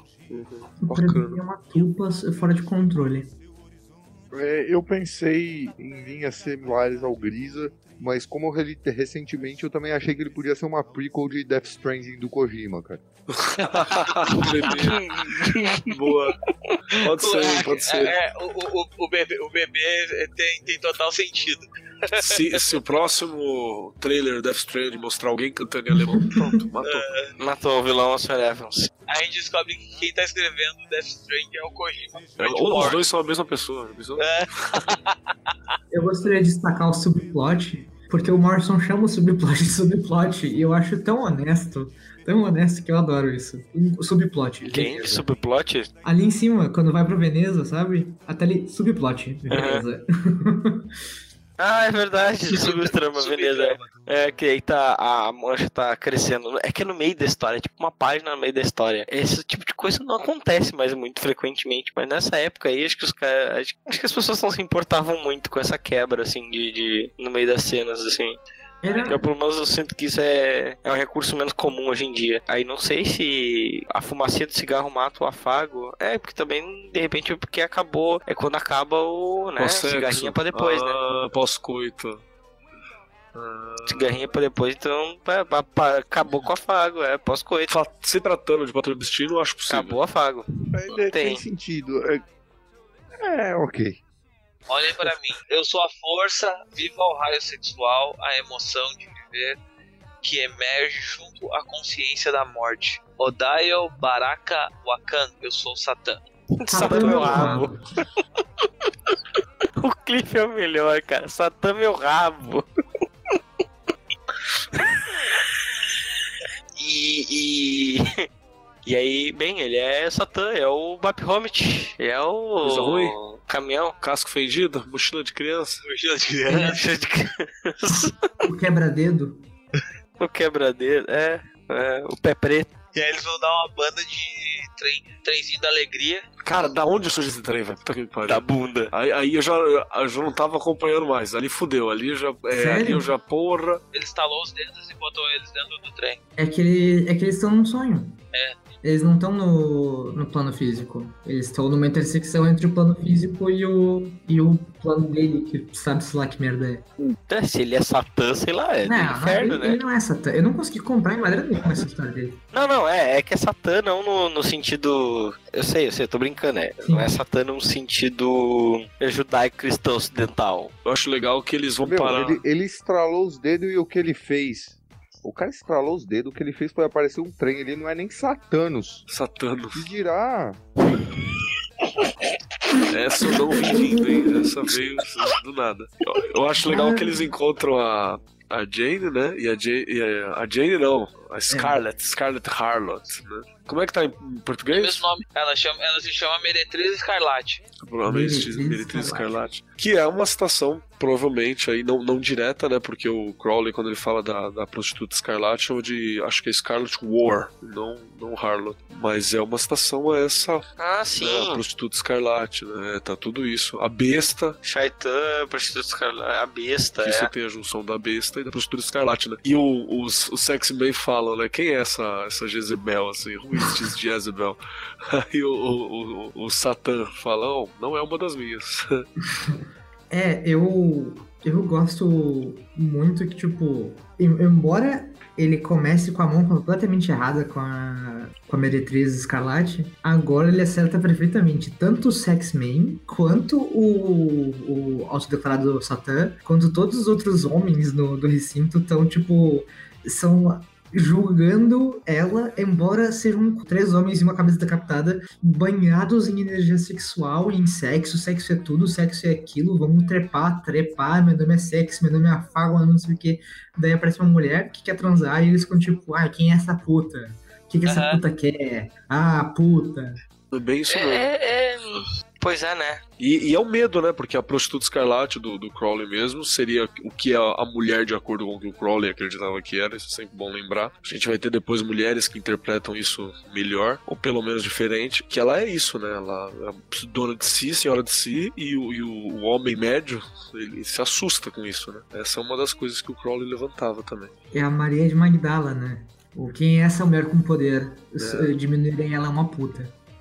É verdade. E eu gosto que a gente tá. Tem, tem o trenzinho do Satanos que veio com o dedo, tem essa, tem essa teoria toda do Crowley, não sei o quê. E no fim das contas, é, é só- quase que só mais uma história do Mix Explica com o Ele fala o próprio nome, pensa o próprio nome, né? O que ele faz com o nome eu ver. É verdade, cara. Na verdade, até é, se ele fosse reticonado em qualquer ponto da cronologia mais tarde como um duende da quinta dimensão, eu não acharia estranho. Não, tem, não precisa reticonar, cara. Ele é um ser de imaginação que veio aqui atrapalhar as coisas e a quinta dimensão é a imaginação, segundo o Graham Morrison no Batman Descansa em Paz. Tu- Mas tá escrito, ele desaparece, aí tipo, vira fumaça, aí tá escrito, ameaça bizonho. Sim, E sim. a fala do Cliff é maravilhosa, né? É, é, Give me a break. E o que é engraçado é que esse tempo todo tem aquele cara que é ajudante do, do, do Evans, que é o Strepto, né? E Strepto é um substantivo masculino, com moralto de vozes simultâneas, alarido algazarra, né? Ruído estrondoso, E ele é um silêncio. estardalhaço.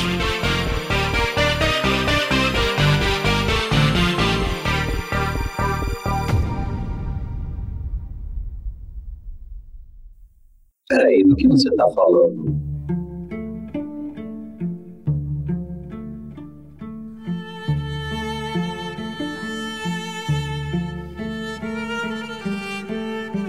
E aí partimos pra edição 49, onde as coisas começam a ficar ainda mais, mais doidas e a gente vai ter a segunda versão da Da Irmandade Da do Irmandade. dadaísmo. da Quando Dadaísmo, você achava né, que cara? não era mais possível ficar estranho, Uhum. Senhor Ninguém volta. É, não tinha como ficar pior, né? Senhor Ninguém estava na hora de voltar. Estava na hora de ninguém voltar. E a Jenny parece que tá finalmente começando a juntar algumas das, das personalidades dela, né? A simplificar o sistema que ela montou pra se proteger, né? Ela diz agora que ela é a Baby Meretriz, né? Que é aquela personalidade infantil que o, o Cliff viu lá dentro da cabeça dela, mas a Meretriz Escarlate da edição anterior, né? O Morrison previu aí a, a moda da década de 10 de chamar o, o, seu, o seu parceiro sexual de daddy, da infantilização sexual. Oh, É, é, tá, tá, tá aí na, na, na Baby Meretriz, né?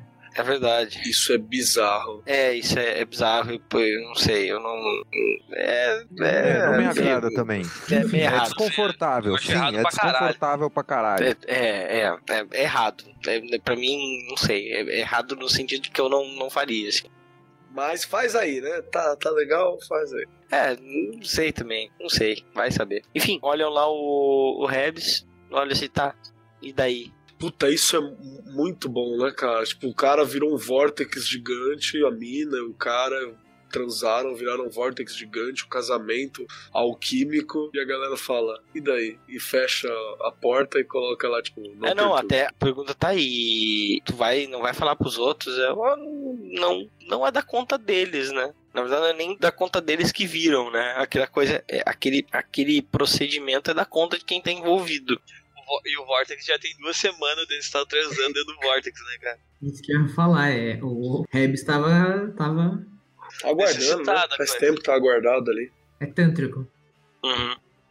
A edição abre com um cara, a gente pulou, né, um pouquinho. A edição mostra um, um cara sem braços, né, mas que ele tem mãos por causa de uma luva estranha vermelha, né. E ele tá deitado. É que ele pegou num, num sonho, né? Isso. Ele foi dormir, ele tinha braços, ele sonhou com uma árvore cheia de luvas, pegou uma luva e ele acordou sem Sem braços, mas com, controlando a luva. Mas não sei se vocês viram no chão, desenhado, tem mais uma revista do Zen Man ali. Então a gente tem Zen Man em quase todas as edições.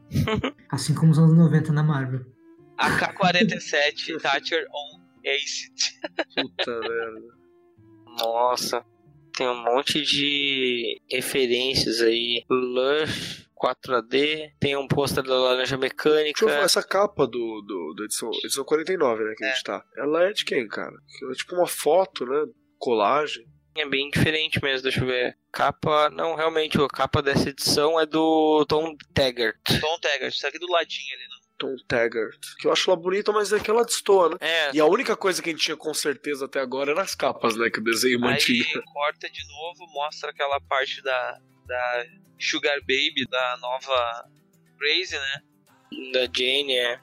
E aí também depois mostra bem é, o, o Doutor Silêncio. Percebe que a mancha tá gigantesca já, né? E ele não consegue fazer ela diminuir. Ah, até porque ele, ele vai pra querer destruir e sai uma voz familiar, né? Um balão muito familiar de dentro do, do quadro, né? Dizendo pra ele não fazer isso. E, e o pensamento dele, né? Que tem aquela forma mais. Como ele é o Doutor Silêncio, ele não fala, né? Mas o pensamento dele tá num nível caótico, acho que representando bem esse nervosismo dele, né? Com a situação toda. E aí ele fica. Enfim, dá tudo errado, né? E a gente depois, depois tem mais uma história daquela. Que é um espelho quebrado senciente que, que envelheceu, né? É um espelho senciente. É um espelho velho. Literal, né? Tem, tem essa coisa do espelho que até eu. Que, que anda sendo falado bastante até nos últimos Magicando lá, né? Que é pra quem não conhece também, ouçam lá, por favor. A gente tá falando aqui nas paradas de magia. Se vocês não estiverem acompanhando, por favor, acompanhem. É legal, é mó legal. É, que o espelho é um item mágico, né? Muito comum. É, justamente sobre, sobre aquela coisa do, de absorver um pouco, né? Da essência do outro. É. É do último Mundo Freak, né? Que vocês estavam falando da. Isso. É muito comum você ver essa coisa do espelho ser uma- algo que absorve um pouco do outro, né? Você tem essa. É sempre utilizado. Porra, é um bagulho muito louco, né? Espelho é uma parada de respeito. É um espelho que era de uma jovem muito bonita, né? Que ela se apaixonou pelo espelho, só que ela no fim enlouqueceu, né? Numa parada narcísica e, e se jogou ácido no próprio rosto e se matou. O espelho foi para um lixão e aquele reflexo ficou ali dentro e ele envelheceu naquele lixão, todo quebrado. E, e aí ela ficou com um apetite por tempo, né? Alimente-se de tempo, que virou uma criatura chamada com nome Nódoa. Ainda tem o número nenhum, que número nenhum é um personagem que não aparece. Ele tá ali, ele age, mas até hoje eu não sei que porra é essa, assim. E aí aparece o agente. O agente, o agente, ponto de exclamação. Não, Grisa, tu tá pronunciando errado. O nome dele se pronuncia assim. Entendeu? Assim. Assim. Perfeito. Ah, eu pronuncio como a gente. A gente. Hum, É o- Pode ser o- só. A gente. o agente. A gente. É. A gente. E o legal é que o poder dele é ser completamente previsível. Ninguém se assusta com o que ele faz. Pode fazer as, as coisas mais bizarras que ninguém vai achar estranho, assim. O, o cara sem braços com o poder da luva se começa a se chamar de Luva do Amor. E ele fica fazendo coraçãozinho com a É. mão, né? Coramão, ele faz coramão no peito. É um personagem fora de época. É, é muito, é muito ses- anos 60, cara. É muito anos 60 esse cara. E eles acabam se encontrando pra tentar liberar de vez na- lá na, na sala do silêncio, né? Eles conseguem ir lá e liberar o ninguém, né? O senhor ninguém. Que engraçado, como é que o Senhor Ninguém juntou eles, assim? Como é que ele invocou? Tô começando a achar que a história é pro senhor ninguém, né? Sim, é que é engraçado, é tipo, é como se o Senhor Ninguém invocasse eles lá de dentro ainda da pintura, né? Porque lembrando, essa pintura aí é o que sobrou da, da pintura que devorou Paris, do segundo encadernado, Isso. né? E eles vão lá e são meio que misticamente atraídos pela pintura essa que tá lá com o Dr. Silêncio e eles. É que eles sonham com. Eles sonham com isso. É, eles Tem um sonham, poema, verdade, né? verdade. Tem um poema, eles contam um poema e, e ele volta. É um poema da Daish. Sim, daqueles que não faz sentido nenhum. Que nem os roteiros do Morrison. E aí a Irmandade da Dá volta. É sempre das formas mais bizarras possíveis que o Senhor Ninguém aparece mesmo. Então. Ele, ele tá com um chapéuzinho muito engraçado agora. Ah, é verdade. Ele pega o chapéu do Senhor Silêncio ali, bota Doutor Silêncio e bota na O cabeça. chapéu até muda. Ele já tem as luvas e agora o chapéu em três dimensões também. Né? Uhum, uhum. Ele meio que. Engraçado, é como se ele estivesse ganhando perspectiva, Aí, né? É, isso é bacana. Aí por último, o senhor silêncio olha no, no espelho, quebrado, e você vai. E lá na casa desse cara, na verdade, isso tudo aconteceu pra ir parar a pintura de propósito lá na casa do Dr. Silêncio, que também foi atraído meio que teve uma fascinação meio mística por essa. meio sobrenatural pela pintura originalmente. E ainda tem, tem mais pessoas pra aparecer, né? O brinquedo e o número nenhum, né? De acordo com o Senhor Ninguém. Mas eles fazem isso tudo porque lá nessa. na mansão do Dr. Silêncio, isso é em Veneza, né? Veneza. Ele também tem Beleza. um item na sua coleção que é importantíssimo, é a chave pro próximo plano do Senhor Ninguém, que é a bicicleta de Albert Hoffman. Uma coisa que eu acho passa batido, mas é bem interessante, é que o Doutor Silêncio ele fica surpreso com a gente quando ah, ele é verdade. Fica surpreso com a gente. Não, peraí. Tal, tal. Mas nas cenas onde ele tá surpreso, ele não tá olhando pro, pro agente An. Não, o poder, é- o, o poder é do agente ângulo. An só funciona enquanto tu tá olhando pra ele. Tirou o olhar dele, tu pode ficar surpreso de novo com qualquer coisa.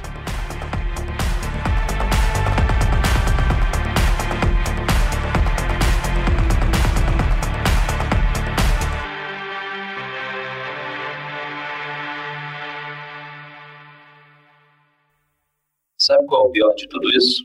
Sabe o que me preocupa mesmo? E se ele estiver certo?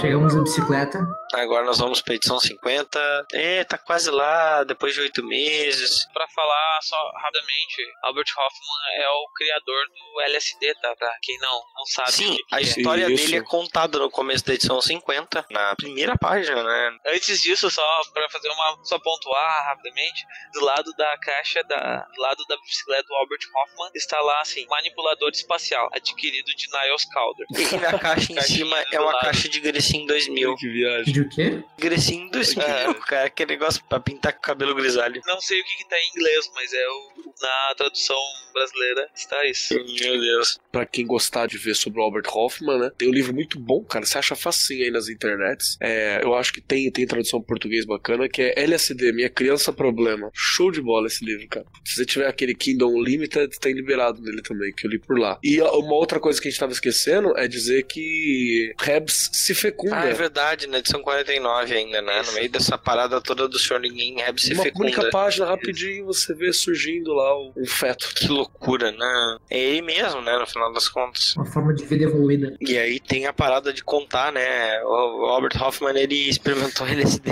nele mesmo, de Sim. acordo com isso aqui. Eu acho que essa página inteira, ela é historicamente correta, né? A primeira página dessa edição 50. Sim, sim. Até, até onde eu sei. É, e aí ele pega a bicicleta dele. E ele viaja porque ele tá andando de bicicleta e ele tá loucaço no LSD. Loucaço. Né? E ele até diz, parece que nem estou me mexendo. E ele tá muito louco a milhão. Está mais louco que o Batman. Tá, ma- é, isso aí. Só pra antes da gente falar, essa edição ela é desenhada por mais de. por mais de um artista, São né? três, são três, São três artistas. artistas. E até o Ryan Hux né? Que é aquele designer famoso, que é o cara que também fez o desenho do mapa do multiverso, trabalha nessa edição em algumas Uhum. páginas. É, até porque ela é também a número 50 e a loucura também tá no festejo, né? Porque festejando 150 anos de glória da Patrulha do Destino. Posso fazer uma coisa? Esse, esse Luva do Amor não lembra muito o Morrison novinho? Olha aí, hein? Cara, eu, eu, não eu, eu, eu sim. olho pra ele e eu lembro, eu lembro muito do Morrison novinho, cara. O óculos redondo e o cabelinho. Cabelinho de beatnik. Isso. Beetle Worker. É, porque aquela banda do Morrison lá, quando ele tinha a banda, né? Era, era mais ou menos esse estilo que ele se vestia, né? É, até, até enxergo. Até vejo, ó. Cara, e essa edição tem muito Eu texto. vejo mais o Morrison como um dos turistas ali. Só que seria no futuro, né? Porque Se for pra encontrar o Morrison, assim, acho que em papel, o papel dele dentro da história, eu acho que ele adoraria ser o, o próprio é, Senhor Ninguém, né? Mas não, eu, não, eu eu, vejo eu de- me refiro, tipo, o Morrison como ele é hoje, não como ele era quando ele escreveu, como ele é hoje, ele é um personagem que tem um post-it de turista na careca dele. Umas páginas à frente. Já tava Ah, sim. planejando já. Mas eu também acho que o design do, do mãozinha lá, o Coramon, é, é parecido com o Morrison moleque. Aquela foto dele com o gato. Aham. Ah, é, e até assim faz sentido os três desenhistas diferentes nessa edição, no sentido de que o Senhor Ninguém ele pega essa, aquela bicicleta e a bicicleta, por ter sido feito parte daquele experimento, quanto mais tu andar com ela, mais tu distorce a realidade à volta, assim, mais, mais viajada a realidade se torna, assim, é muito. pô, as energias daquele primeiro experimento com LSD ficaram É, nela. foi a né? primeira vez que essa substância nova veio ao mundo, né? É sintético. Sim. Uhum. Aí estão de volta aí, né? O número nenhum chegou ali junto com eles, a partir de ninguém tá vendo ele, né? E aí, foda-se, né? Não sei. Não, não, não tô entendendo mais nada. O Rebs volta, né? Diz assim, ah, tá fazendo sexo comigo, né? Depois posso lhe explicar. Jenny com cabelo preto de novo. Um revólver no chapéu. O chapéu mais americano de todos. Mais uma terça-feira na. É, ela é outra das fusões ali, né? Que Ela tá se montando de novo, né? É, ela tá se montando de novo. E aí troca de arte justamente quando o Senhor Ninguém começa a usar mais a bicicleta, andar. Tipo, tudo começa a virar uma loucura, todo mundo começa a ficar chapado na rua, todo mundo fica feliz. Cara, esse design do uh, tá muito bom, né? Dessa segunda história. Nessa arte tá, tá, tá muito massa. Qual, qual das artes? Da, do James Hewlett, né? Que é o segundo artista dessa história. Puta, que tá é muito Jamie bom. cara. Ah, sim, É, ele o- tá com coisa no. Com uma exclamação no É. rosto, né? Em cima do rosto. Muito bom. Ah, sim, é, não, realmente, realmente. E fica bem mais claro que ele tá de dreads e tal, né? Na, E na- fica bem mais claro que ele não tem o torso.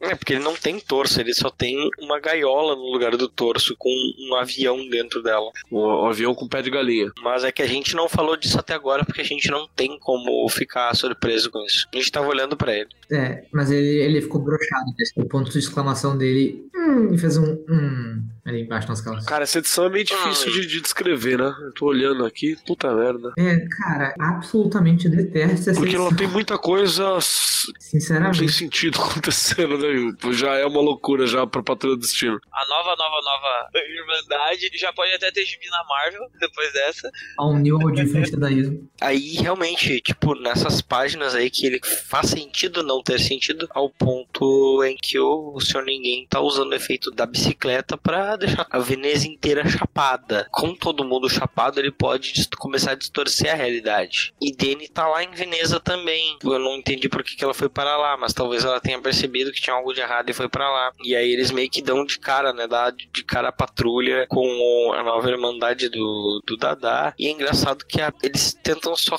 conversar, né? No meio da luta. E a patrulha que parece ser os caretas, né? A coisa tá num nível da irmandade do Dadá que. Onde é que isso tá? Eu anotei que nada a perder além do juízo, porque tem. Tá, quem é que diz isso aqui, cara?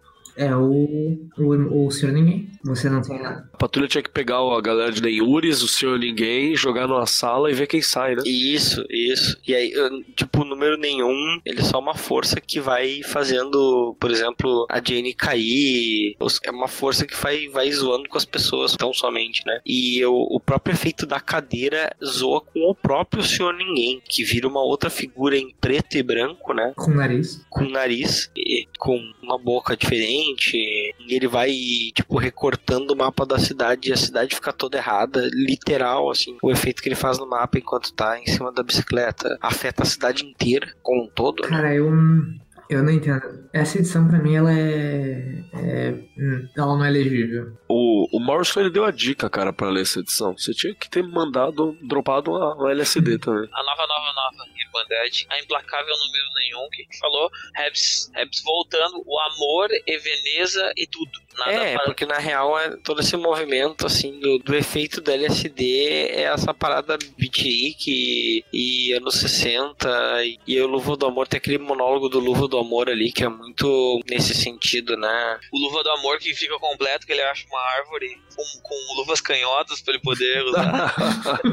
É, ele acha a árvore com luvas canhotas. que bom que alguém que se encontrou nessa edição. né? É, alguém, alguém ia ter que resolver, é né? vazia. Puta merda. É, cara, ah, tipo, você pode ter tudo, cara. Ele, ah, tá, eu posso ter tudo, ah, legal. Ninguém é cubista. Acho que, o, acho que o Cliff fala que ninguém gosta de cubismo. O que é uma verdade, né? Vamos cá entre nós. E realmente o, esse visual novo do Senhor Ninguém, ele é meio cubista, né? A cara dele é uma coisa que poderia ter sido desenhada em algum momento da vida de, É. de Pablo Pablo Picasso, Picasso de Pablo Picasso, disso. Assim, porque é um negócio se orgulharia, se orgulharia. Só ele. E aí tudo se distorce, né? Os prédios atacando. É só que o, o Cliff, ele usa os controles da- do novo corpo dele e ele consegue anular, pelo menos no, no, no que é imediato em torno dele, no efeito em cima dele, os efeitos da. Da Da bicicleta. bicicleta. Ele altera a percepção pra ele ver o mundo de uma maneira fria e robótica. Ah, É, boa, boa. é, ele- É uma boa. Sim, ele solta mais serotonina no hipotálamo.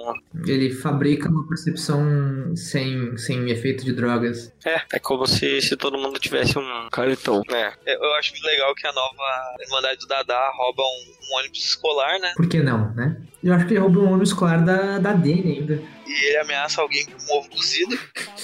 Estou avisando, eu tenho um ovo cozido e sei como usá-lo. Acho que vocês entenderam.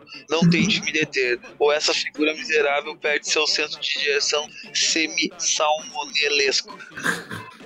Eu gosto que o cara que ele tá ameaçando começa a suar com medo. Tipo, meu Deus, vou perder meu senso de direção. é um mendigo, cara. Ele pediu um, pegou um É. mendigo aleatório na rua e tá ameaçando com um ovo. E subitamente isso faz sentido porque, bem, ele é o senhor ninguém, né, cara? E provavelmente ele conseguiria fazer alguma, alguma coisa muito ruim. Ah, ia dar uma explosão nuclear, tá ligado? E aí ele, rápido, e agora leva essa rua para o Novo México.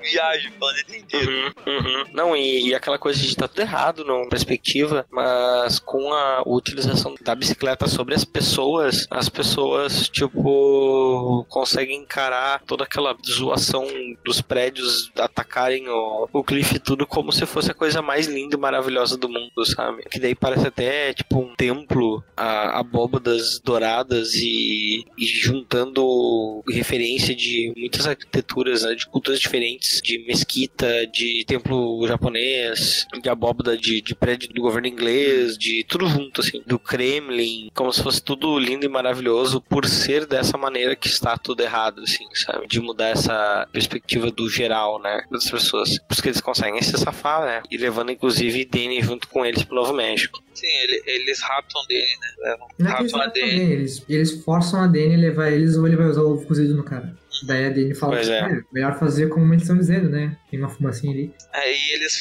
têm a brilhante ideia de botar a bicicleta dentro do motor do ônibus, né? Uhum. Pra fazer o ônibus rodando também replicar o- os poderes da, da bicicleta, né? Ah, e o que, que a gente vai fazer, né? Se não gostou das notícias, sai e faça as suas. Vamos convidar o mundo a uma festa que nunca vão esquecer. Uma festa, uma grande confraternização. E isso vai virar aí o tema central aí do próximo encadernado.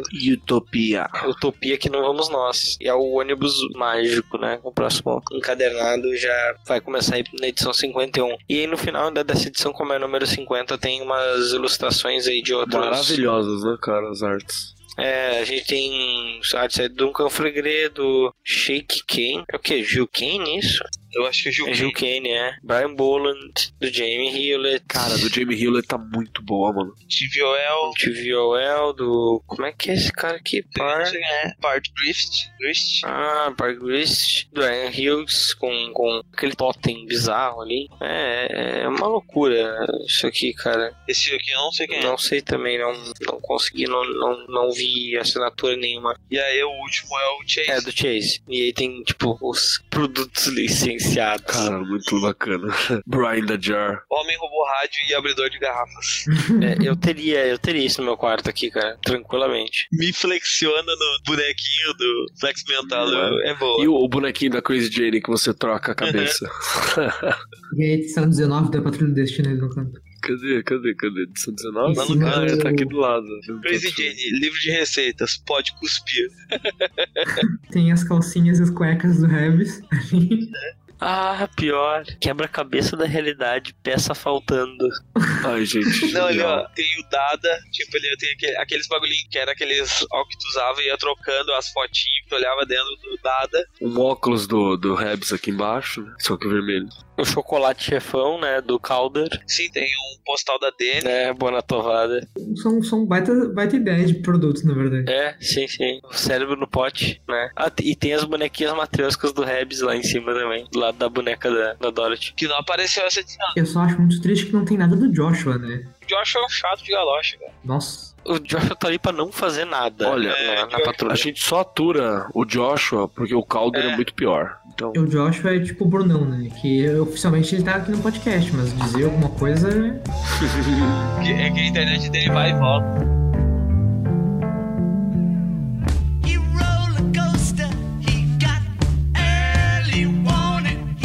Ah, pessoal, acho que a gente já conseguiu dar a volta. hein? A gente virou o, o gibi, né, no caso. Essas oito edições, oito ou nove, são do 42 ao 50. E... Então vamos seguir pro, pra finaleira, né, que já... Últimas considerações finais. Isso, últimas considerações finais. Começa por ti, Eric. Ok. Patrulha de Destino é um gibi muito doido, doido demais, mas é, é a intenção ser doido demais. Às vezes o Morrison caga assim, tipo, às vezes ele não tem tato com assuntos que ele não entende porque ele não tem como, não é da vida dele. Às vezes ele é, tenta ser mais louco do que o que é limitado à percepção do ser humano, e daí não, é, muito não tem muito entretenimento o gibi que ele está escrevendo. Fora essas ocasiões raríssimas, tipo, é arte pura, destilada em quadrinhos dos anos 90 bom, em você lê e seu, você empaldurece psicologicamente seu cerebelo. E é incrível, eu, eu quero voltar certamente para falar dos próximos eh, encadernados. O Cliff e a Jane, através de, de narrativas diferentes, expressam a monstruosidade que é o corpo humano e a falta de controle que você tem sobre quem você é, como você se expressa, o corpo que você tem, o seu eu interno e o seu eu que os outros veem para interação com as coisas é algo patologicamente sinistro que a gente criou na sociedade e que vai dia a dia comendo a gente e é estranho a gente vai ter. A gente vai se adaptando a essa nova realidade que é existir em sociedade, enquanto o Cliff simplesmente desistiu e a Jane tá tentando gradativamente, sabe, através da, da Baby Meretriz ali, sabe, é, o sistema tá se fundindo em uma personalidade nova e tentando dar jeitos de viver expressar o amor dela pelas coisas. Não tem nenhuma saída certa, né? Os dois estão tentando da sua maneira. E eu acho muito bonito ler, sabe? Isso é, é muito bom. Muito bom ler a Crazy Jane e o- Cliff do, do Morse. E eu me encontro muito neles em vários momentos da, da minha vida. Eu mesma, eu me identifico muito com o Cliff, de você se sentindo um, um monstro num, num corpo irreconhecível mutante, olhar pros meus braços e não saber que braços são esses, o que, que tem de errado comigo. E ao mesmo tempo você não querer falar sobre isso porque não existe um idioma pra falar sobre isso, não tem como, sabe? Não, o idioma é só seu. Você vai tentar falar com as pessoas e você vai se perder na tradução. Elas vão ouvir uma coisa completamente diferente do que você tá tentando falar e é impossível. Então você só não quer falar mais nada. Então, vai, Grisa. Cara, acho que, que é uma construção que a gente fecha um arco maior aí do, do Pentágono, que acho que é, é interessante essa questão toda do sistema, né? Como acho que foi falada, como é que tava falando essa questão do, do sistema, né? Acho que esse é, pra mim, pelo menos a minha leitura, é bastante central nesse sentido. E aí, essa também essa questão do Sr. Evans, acho que também tem um pouco a ver com o. Na verdade, acho que tanto o arco que. Os arcos que terminaram quanto o arco que começa aí nessa finaleira aí da nova Irmandade do Dada, né? Do All New All Different Irmandade Dada, ela tem em que assim de. dessa questão de desafiar, de, de como o sistema se impõe né, no caso do, do Pentágono, de como o sistema também reprime, a, não, não a manifestação, mas a enquanto sugestão, né, para o que, o que deveria ser e o que não deveria ser, né, com os X-Men enquanto figuras desse sistema como um todo, assim, da, da, da sociedade, da, das forças que dizem que, ó, tu, tu pode fazer isso aqui, é, é beija, afaga e tortura, né, não, não que todo mundo, né, não faz como tu quer, mas tem, é isso aqui que tu tem, entendeu? E o resto é, é, é loucura da tua cabeça, não pode. E aí, na parte da bicicleta, assim, dessa coisa de, de deformar o sistema, as cidades, as populações para coisas completamente diferentes daquilo que o sistema espera que elas sirvam, né? Que eu acho que é um pouco do- dos catalisadores da, das coisas que, inclusive, acontecem. Isso do ônibus é justamente de tentar utilizar esse potencial das cidades, das populações, inclusive da, do mapa da arquitetura das cidades, o planejamento das cidades contra elas mesmas e de tentar hum, colocar isso com uma força de transformação, né? Claro, o que pese de questionar as intenções das pessoas, né? E né, utilizando seja lá que recursos forem para tentar quebrar o sistema, né? Até onde isso pode ir e até onde isso inclusive pode ser usado no caso, por exemplo, do formigar a favor do próprio sistema, né? Como como esses discursos podem ser revertidos, apesar de parecerem grandes quebras, né? Paradigma. Bruno desvoltou. Bruno, tá Alô, ouvindo? Aí, alô. Vai, Bruno, te ouvindo. Alô, eu tô, eu tô aqui? Tá, tá, Tá. aqui. Ah, Bem-vindo. alô? Ah, ah, muito obrigado. Bom, eu gosto muito particularmente desse, desse encadernado da patrulha, principalmente do começo, é o fim eu compartilho um pouco da Érica que, que, que ele parte, ele flerta com a ilegibilidade, né, mas eu gosto muito desse encadernado da patrulha porque eu acho que assim como o Homem Animal é um dos, dos trabalhos que mais informa o que, que o Morrison viria fazer pra frente, quais seriam os temas dele, ele bate muito nessa tecla de, de individualidade e criatividade contra esse pensamento de manada e, e todas essas coisas. E é muito louco, né, cara? É, é uma viagem. Quando você quiser algo pra limpar o seu palato aí de quadrinhos de super-heróis normais, é uma ótima pedida. Dito isso, eu tenho meus problemas com a arte, mas faz parte. E deixa eu calar a boca antes que caia de novo, porque tá oscilando já. É do jogo. Keller, vai. Cara, magia do caos é um metasistema, certo? Você cria teu próprio sistema de magia daquilo que você quer. É isso que o Morrison tá falando desde sempre. Falando pra você não aceitar mesmo aquilo que tá, tá colocado, aquilo que é o mais comum. E eu tenho comigo que o, que o herói, até agora mesmo do, do, do Patrulha do Destino, tem sido o Senhor Ninguém, cara. Porque acho que quem mais faz isso é a figura dele. Você vê que é quem mais trabalha essa coisa de alterar, de modificar ele. Essa última edição 50 é dele, por exemplo. Eu posso dizer uma coisa, pra mim ninguém nunca foi um vilão na história inteira. Não Pra tem, mim ele é só um, ele é só Não, um agente, é. ele é um agente do caos. É. Ele entra e causa o caos faz as pessoas pensarem e volta pro reduto dele lá de. Inclusive, a, a própria patrulha evolui graças à ação dele, né? Muitas vezes. Sim, a patrulha sai de um ponto depois de. Que nem a gente tava conversando. Você lembra aquele segundo podcast que a gente falou do, do quadro que devorou Paris? Então, o quadro devora Paris, a patrulha tem que se, tem que se reinventar pra poder sair de dentro do quadro, senão eles nunca eles iam ficar lá presos. Tanto que a Crazy Jane teve que fazer Enfrentar o demônio dela, né? Interior, pra poder lidar com isso. quase se matar pra poder tirar para poder tirar eles lá de dentro, né? Lutar com aquele cavalo, né, de madeira que sai lá de dentro, né? Cara, essa parada é, é genial, assim. E isso é o grande ponto que eu acho que, que é o maior valor do, do Patrulha do Destino.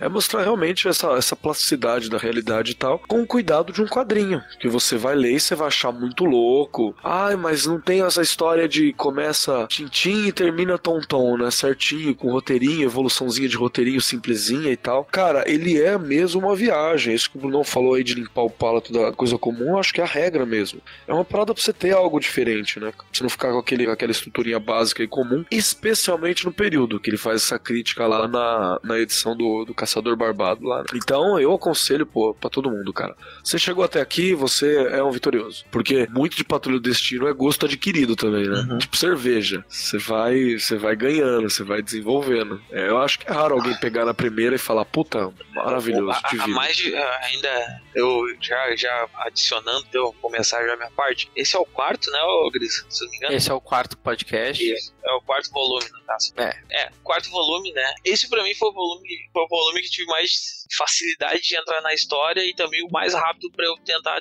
pra eu ter dificuldade no meio. assim. Todos os outros são, são tipo assim, ah, a trancos e barrancos tu lê e entende a história. Esse aqui tem pontos que tu tem que parar, voltar algumas páginas e reler as páginas. Senão tu te perde no meio de tanta coisa que acontece, né? Na, nos acontecimentos que o Morrison bota, em personagens que simplesmente não aparecem na história, como a. Como é que é o nome do bicho lá? O, O sem número lá. é, e tipo, são coisas que tu tem que. Por que que eles estão falando de um cara que não apareceu ainda e não aparece em nenhuma imagem? O que que é esse cara, entendeu? Tipo, são coisas que o Morrison joga pra ti e diz assim: leitor, te vira, assim, eu tô te dando o caminho das pedras e eu sei que eu estou te desafiando por algum motivo. E eu sei que tu vai sair mais forte daqui. Então é exatamente isso que o Morrison faz nesse, né, nesse encadernado, assim. Eu acho que é muito legal ele falar, tipo, o sistema é foda, é, de- é uma merda, vamos, nós temos que acabar com isso aí, a individualidade e a criatividade tem que estar em primeiro lugar. É a partir disso que a patrulha agora, ela muda totalmente, porque a patrulha, ela tá seguindo o mesmo processo do Rebs, né, que o Keller até fala, né, tem todo aquele processo alquímico, né, até ela finalizar. E ela tá passando por esse processo alquímico, e nessa parte aqui é a parte que ela se divide, né, ela se dissolve pra voltar mais forte na próxima edição e, e virar outra coisa. Vamos pro, pra finalizar aí, uh, Jabás? Keller deve ter uns 750. Vamos, vamos fazer. Pra quem não me conhece, meu nome é Marcos Keller. Nós estamos lá semanalmente no Mundo Freak Confidencial e quinzenalmente no Magicando. Mundo Freak Confidencial é um podcast de entretenimento onde a gente fala sobre satanagens e umas coisas muito loucas. Tem OVNIs e tem umas doideiras bacaninhas lá. Nós levamos a sério o que dá pra levar e nós achamos a lata daquilo que dá pra dar risada. E a cada 15 dias nós temos o Magicando, né, que é o nosso podcast sobre magia, normalmente magia do caos, mas falamos de várias outras também. Pode ir lá, a gente é limpinho, a gente não, não quer dinheiro de ninguém, a não ser que você queira dar. E não estamos querendo sacanear ninguém também, não. É só coisa bacana, coisa legal, coisa bonita. Mais algum recado de Érica ou Grisa? Olha, só, só, né, chamar também lá. Eu, além do, do próprio Terra Zero, eu digo, a gente tá seguido lá no, no Por Trás da Máscara, youtube.com.br terceira terra barra live, toda quarta-feira, oito e meia da noite. O podcast sai também em terceiraterra.com.br ptdm. E eu tô com o meu canal no YouTube, eu tô sendo meio da minha própria vida, porque eu, né, eu me mudei há três meses atrás e saí da, da casa de mamãe e de papai, essa loucura assim toda, e é um momento meio de viradas na minha vida. Mas ele continua vendendo É, pão. continuo vendendo pão, mas o resto tá tudo muito diferente, como, bem, acho que quase todo, acho que todos estão nessa gravação sabem bastante a respeito disso. E, enfim, e tem também meu blog pra coisas não sobre quadrinhos, né? tubodeexplosão.net. E algum dia ele volta a escrever pro site. Algum dia. Ele, ele, ele tá, ele, tá enro- ele tá enrolando eu e o Felipe há uns três meses, mais ou menos. Mas vai Não, não, eu, eu escrevi esses dias, saiu, saiu resenha de No Justice número 1. Eu ia fazer Ah. das outras, só que daí, né, o site deu essa coisa aí, eu agora pro mês que vem já entrego uma. Termino, até porque eu não consegui ler as outras, as outras edições, muita correria. Aí vou. Vai ser resenhazinha do No Justice, não, não se preocupe. E eu vou, como parece que vai voltar o, o meu querido Superboy Prime, é, então eu vou ser obrigado a ler a Liga do Snyder, então fazer o quê? A Erika vai te bater ainda, cara, por causa do Superboy Prime. Ela sabe onde eu moro. É só ela vir aqui me bater. Ela tá. Pra falar alguma coisa pra ti. Não de graça. Não, de graça. Aí eu pago a tua passagem se precisar. Então é isso, pessoal. Esse- esse- Tem, tem um último jabá, tem um último jabá. tá? Ah, tá, então fala aí. É, já- é. Alguém me dá um emprego, por favor. Pelo amor de Deus. Você quer um emprego? Ah, alguém dá um emprego pra Erika. A Erika está desempregada. Ela trabalha com traduções, com textos publicitários. Ela faz revisão de textos em inglês também. O que mais, Erika? Faz revisão de texto em português. Revisão de texto em português, inglês, tradução português-inglês, inglês-português, tradução simultânea. E o que vocês, precisa, o que vocês Idioma- precisarem aí. Idioma fictício, como criptonês, eu sei falar também. Se você quiser aprender a falar. Lingo, também. Eu posso te ajudar a aprender a. Ela, Klingon, ela, você ela, também, imita- do- ela também imita tarde, se vocês pedirem pra ela. Opa, isso é um Isso, talento eu sei digno imitar de nota. É, realmente. E, infelizmente ele já tem um, um, uma táxi profissional na Grã-Bretanha, né? Então não, não, não consegui esse emprego. E tá difícil. difícil. Então é isso. Se vocês quiserem nos ajudar a manter esse site de pé, estando trabalhando, pagando pessoas para trabalharem aqui, ou para ser mais exatos, os editores, entrem em padrim.com.br barra terra zero, nos ajudem lá, tem várias formas de ajudar, da forma que vocês quiserem ajudar, também vocês podem, se vocês quiserem ajudar com dinheiro, vocês podem comprar seus gibis na Amazon a partir dos nossos links do site, lá nos bannerzinhos, ou dos links que a gente usa no Twitter, que normalmente quando eu tweeto alguma indicação, eu uso o link do site, então se vocês quiserem indicar alguma coisa também, o pessoal do site quando indica alguma coisa, indica com o link do site já para também ajudar, ou também apresentem o Terra Zero, como que pode para outras pessoas, é sempre bom novas ouvintes e leitores chegando no site, isso dá mais credibilidade pro site, né? Quanto mais gente conhecer, mais credibilidade a gente ganha e mais gente vai querer conhecer a gente e achar a gente legal e falar do site, falar do pode. E é isso que a gente quer para dominar o mundo ao vivo, quem sabe? Mais algum recado final? Não. Então é isso. Esse Comic Pod fica por aqui. Um abraço e até a próxima edição de Patrulha de Destino, que talvez aconteça daqui a oito meses Oito ou daqui anos. a três meses, ou daqui a uma semana, ou daqui a nunca mais. Né? A gente não sabe o que vai acontecer, porque a gente está se preparando para o Mad Max Brasil, já não tem gasolina em, em algumas capitais, então não sabemos quando vai É, acabar na essa minha, não greve. tem. Só não É? sei, né? Daqui a pouco, quando sai esse podcast, eu já, ou tudo já se resolveu, ou tudo piorou muito, né? A gente, Então, a gente não sabe, saber. A, gente, Não a, gente sabe. é o senhor, a gente é o senhor ninguém nessa, nesse momento. É, a gente, a gente tá numa situação que é possível que nós estejamos falando com a próxima civilização inteligente do planeta Terra. Então você, nós falhamos miseravelmente, Exatamente. sejam melhores. É, não me matem, mas eu acho que eu acabei de conseguir resolver minha internet. Então a gente. Parabéns. Agora que o Brunão. Cada podcast tem um Brunão que merece, né? O Brunão conseguiu resolver a internet, aí É, acabou o podcast, então tá, tá, tá, tá, tá de boa. Naquelas. Meu, meu, minha conexão tá derrubando tudo que se conecta via, via wireless, velho. Assim que eu tento fazer up de qualquer coisa via wireless, é, é cai. Eu acabei de, de perceber isso pelo roteador aqui. Aí eu pus meu celular em DMZ e agora aparentemente não tá caindo. Tudo que você, tudo que você usa na internet derruba, se- seu provedor é o PMDB. Só via Wi-Fi. Via cabo tá ok. Só que eu não tenho como tá via cabo porque eu tô no celular, percebe? Bom, o, o- o podcast acabou, né? A musiquinha. É isso aí, tchau. Isso aí, tchau. Tchau, gente.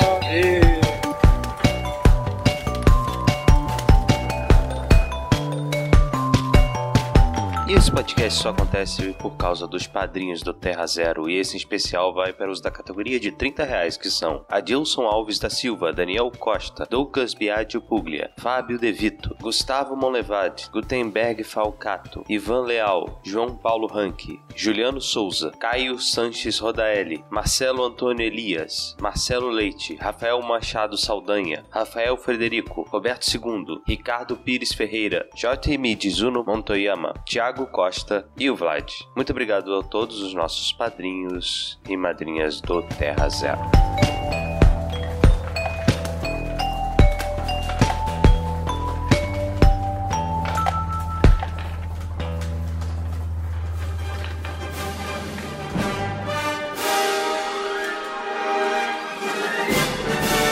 O Comic Pod é o podcast do site terrazero.com.br.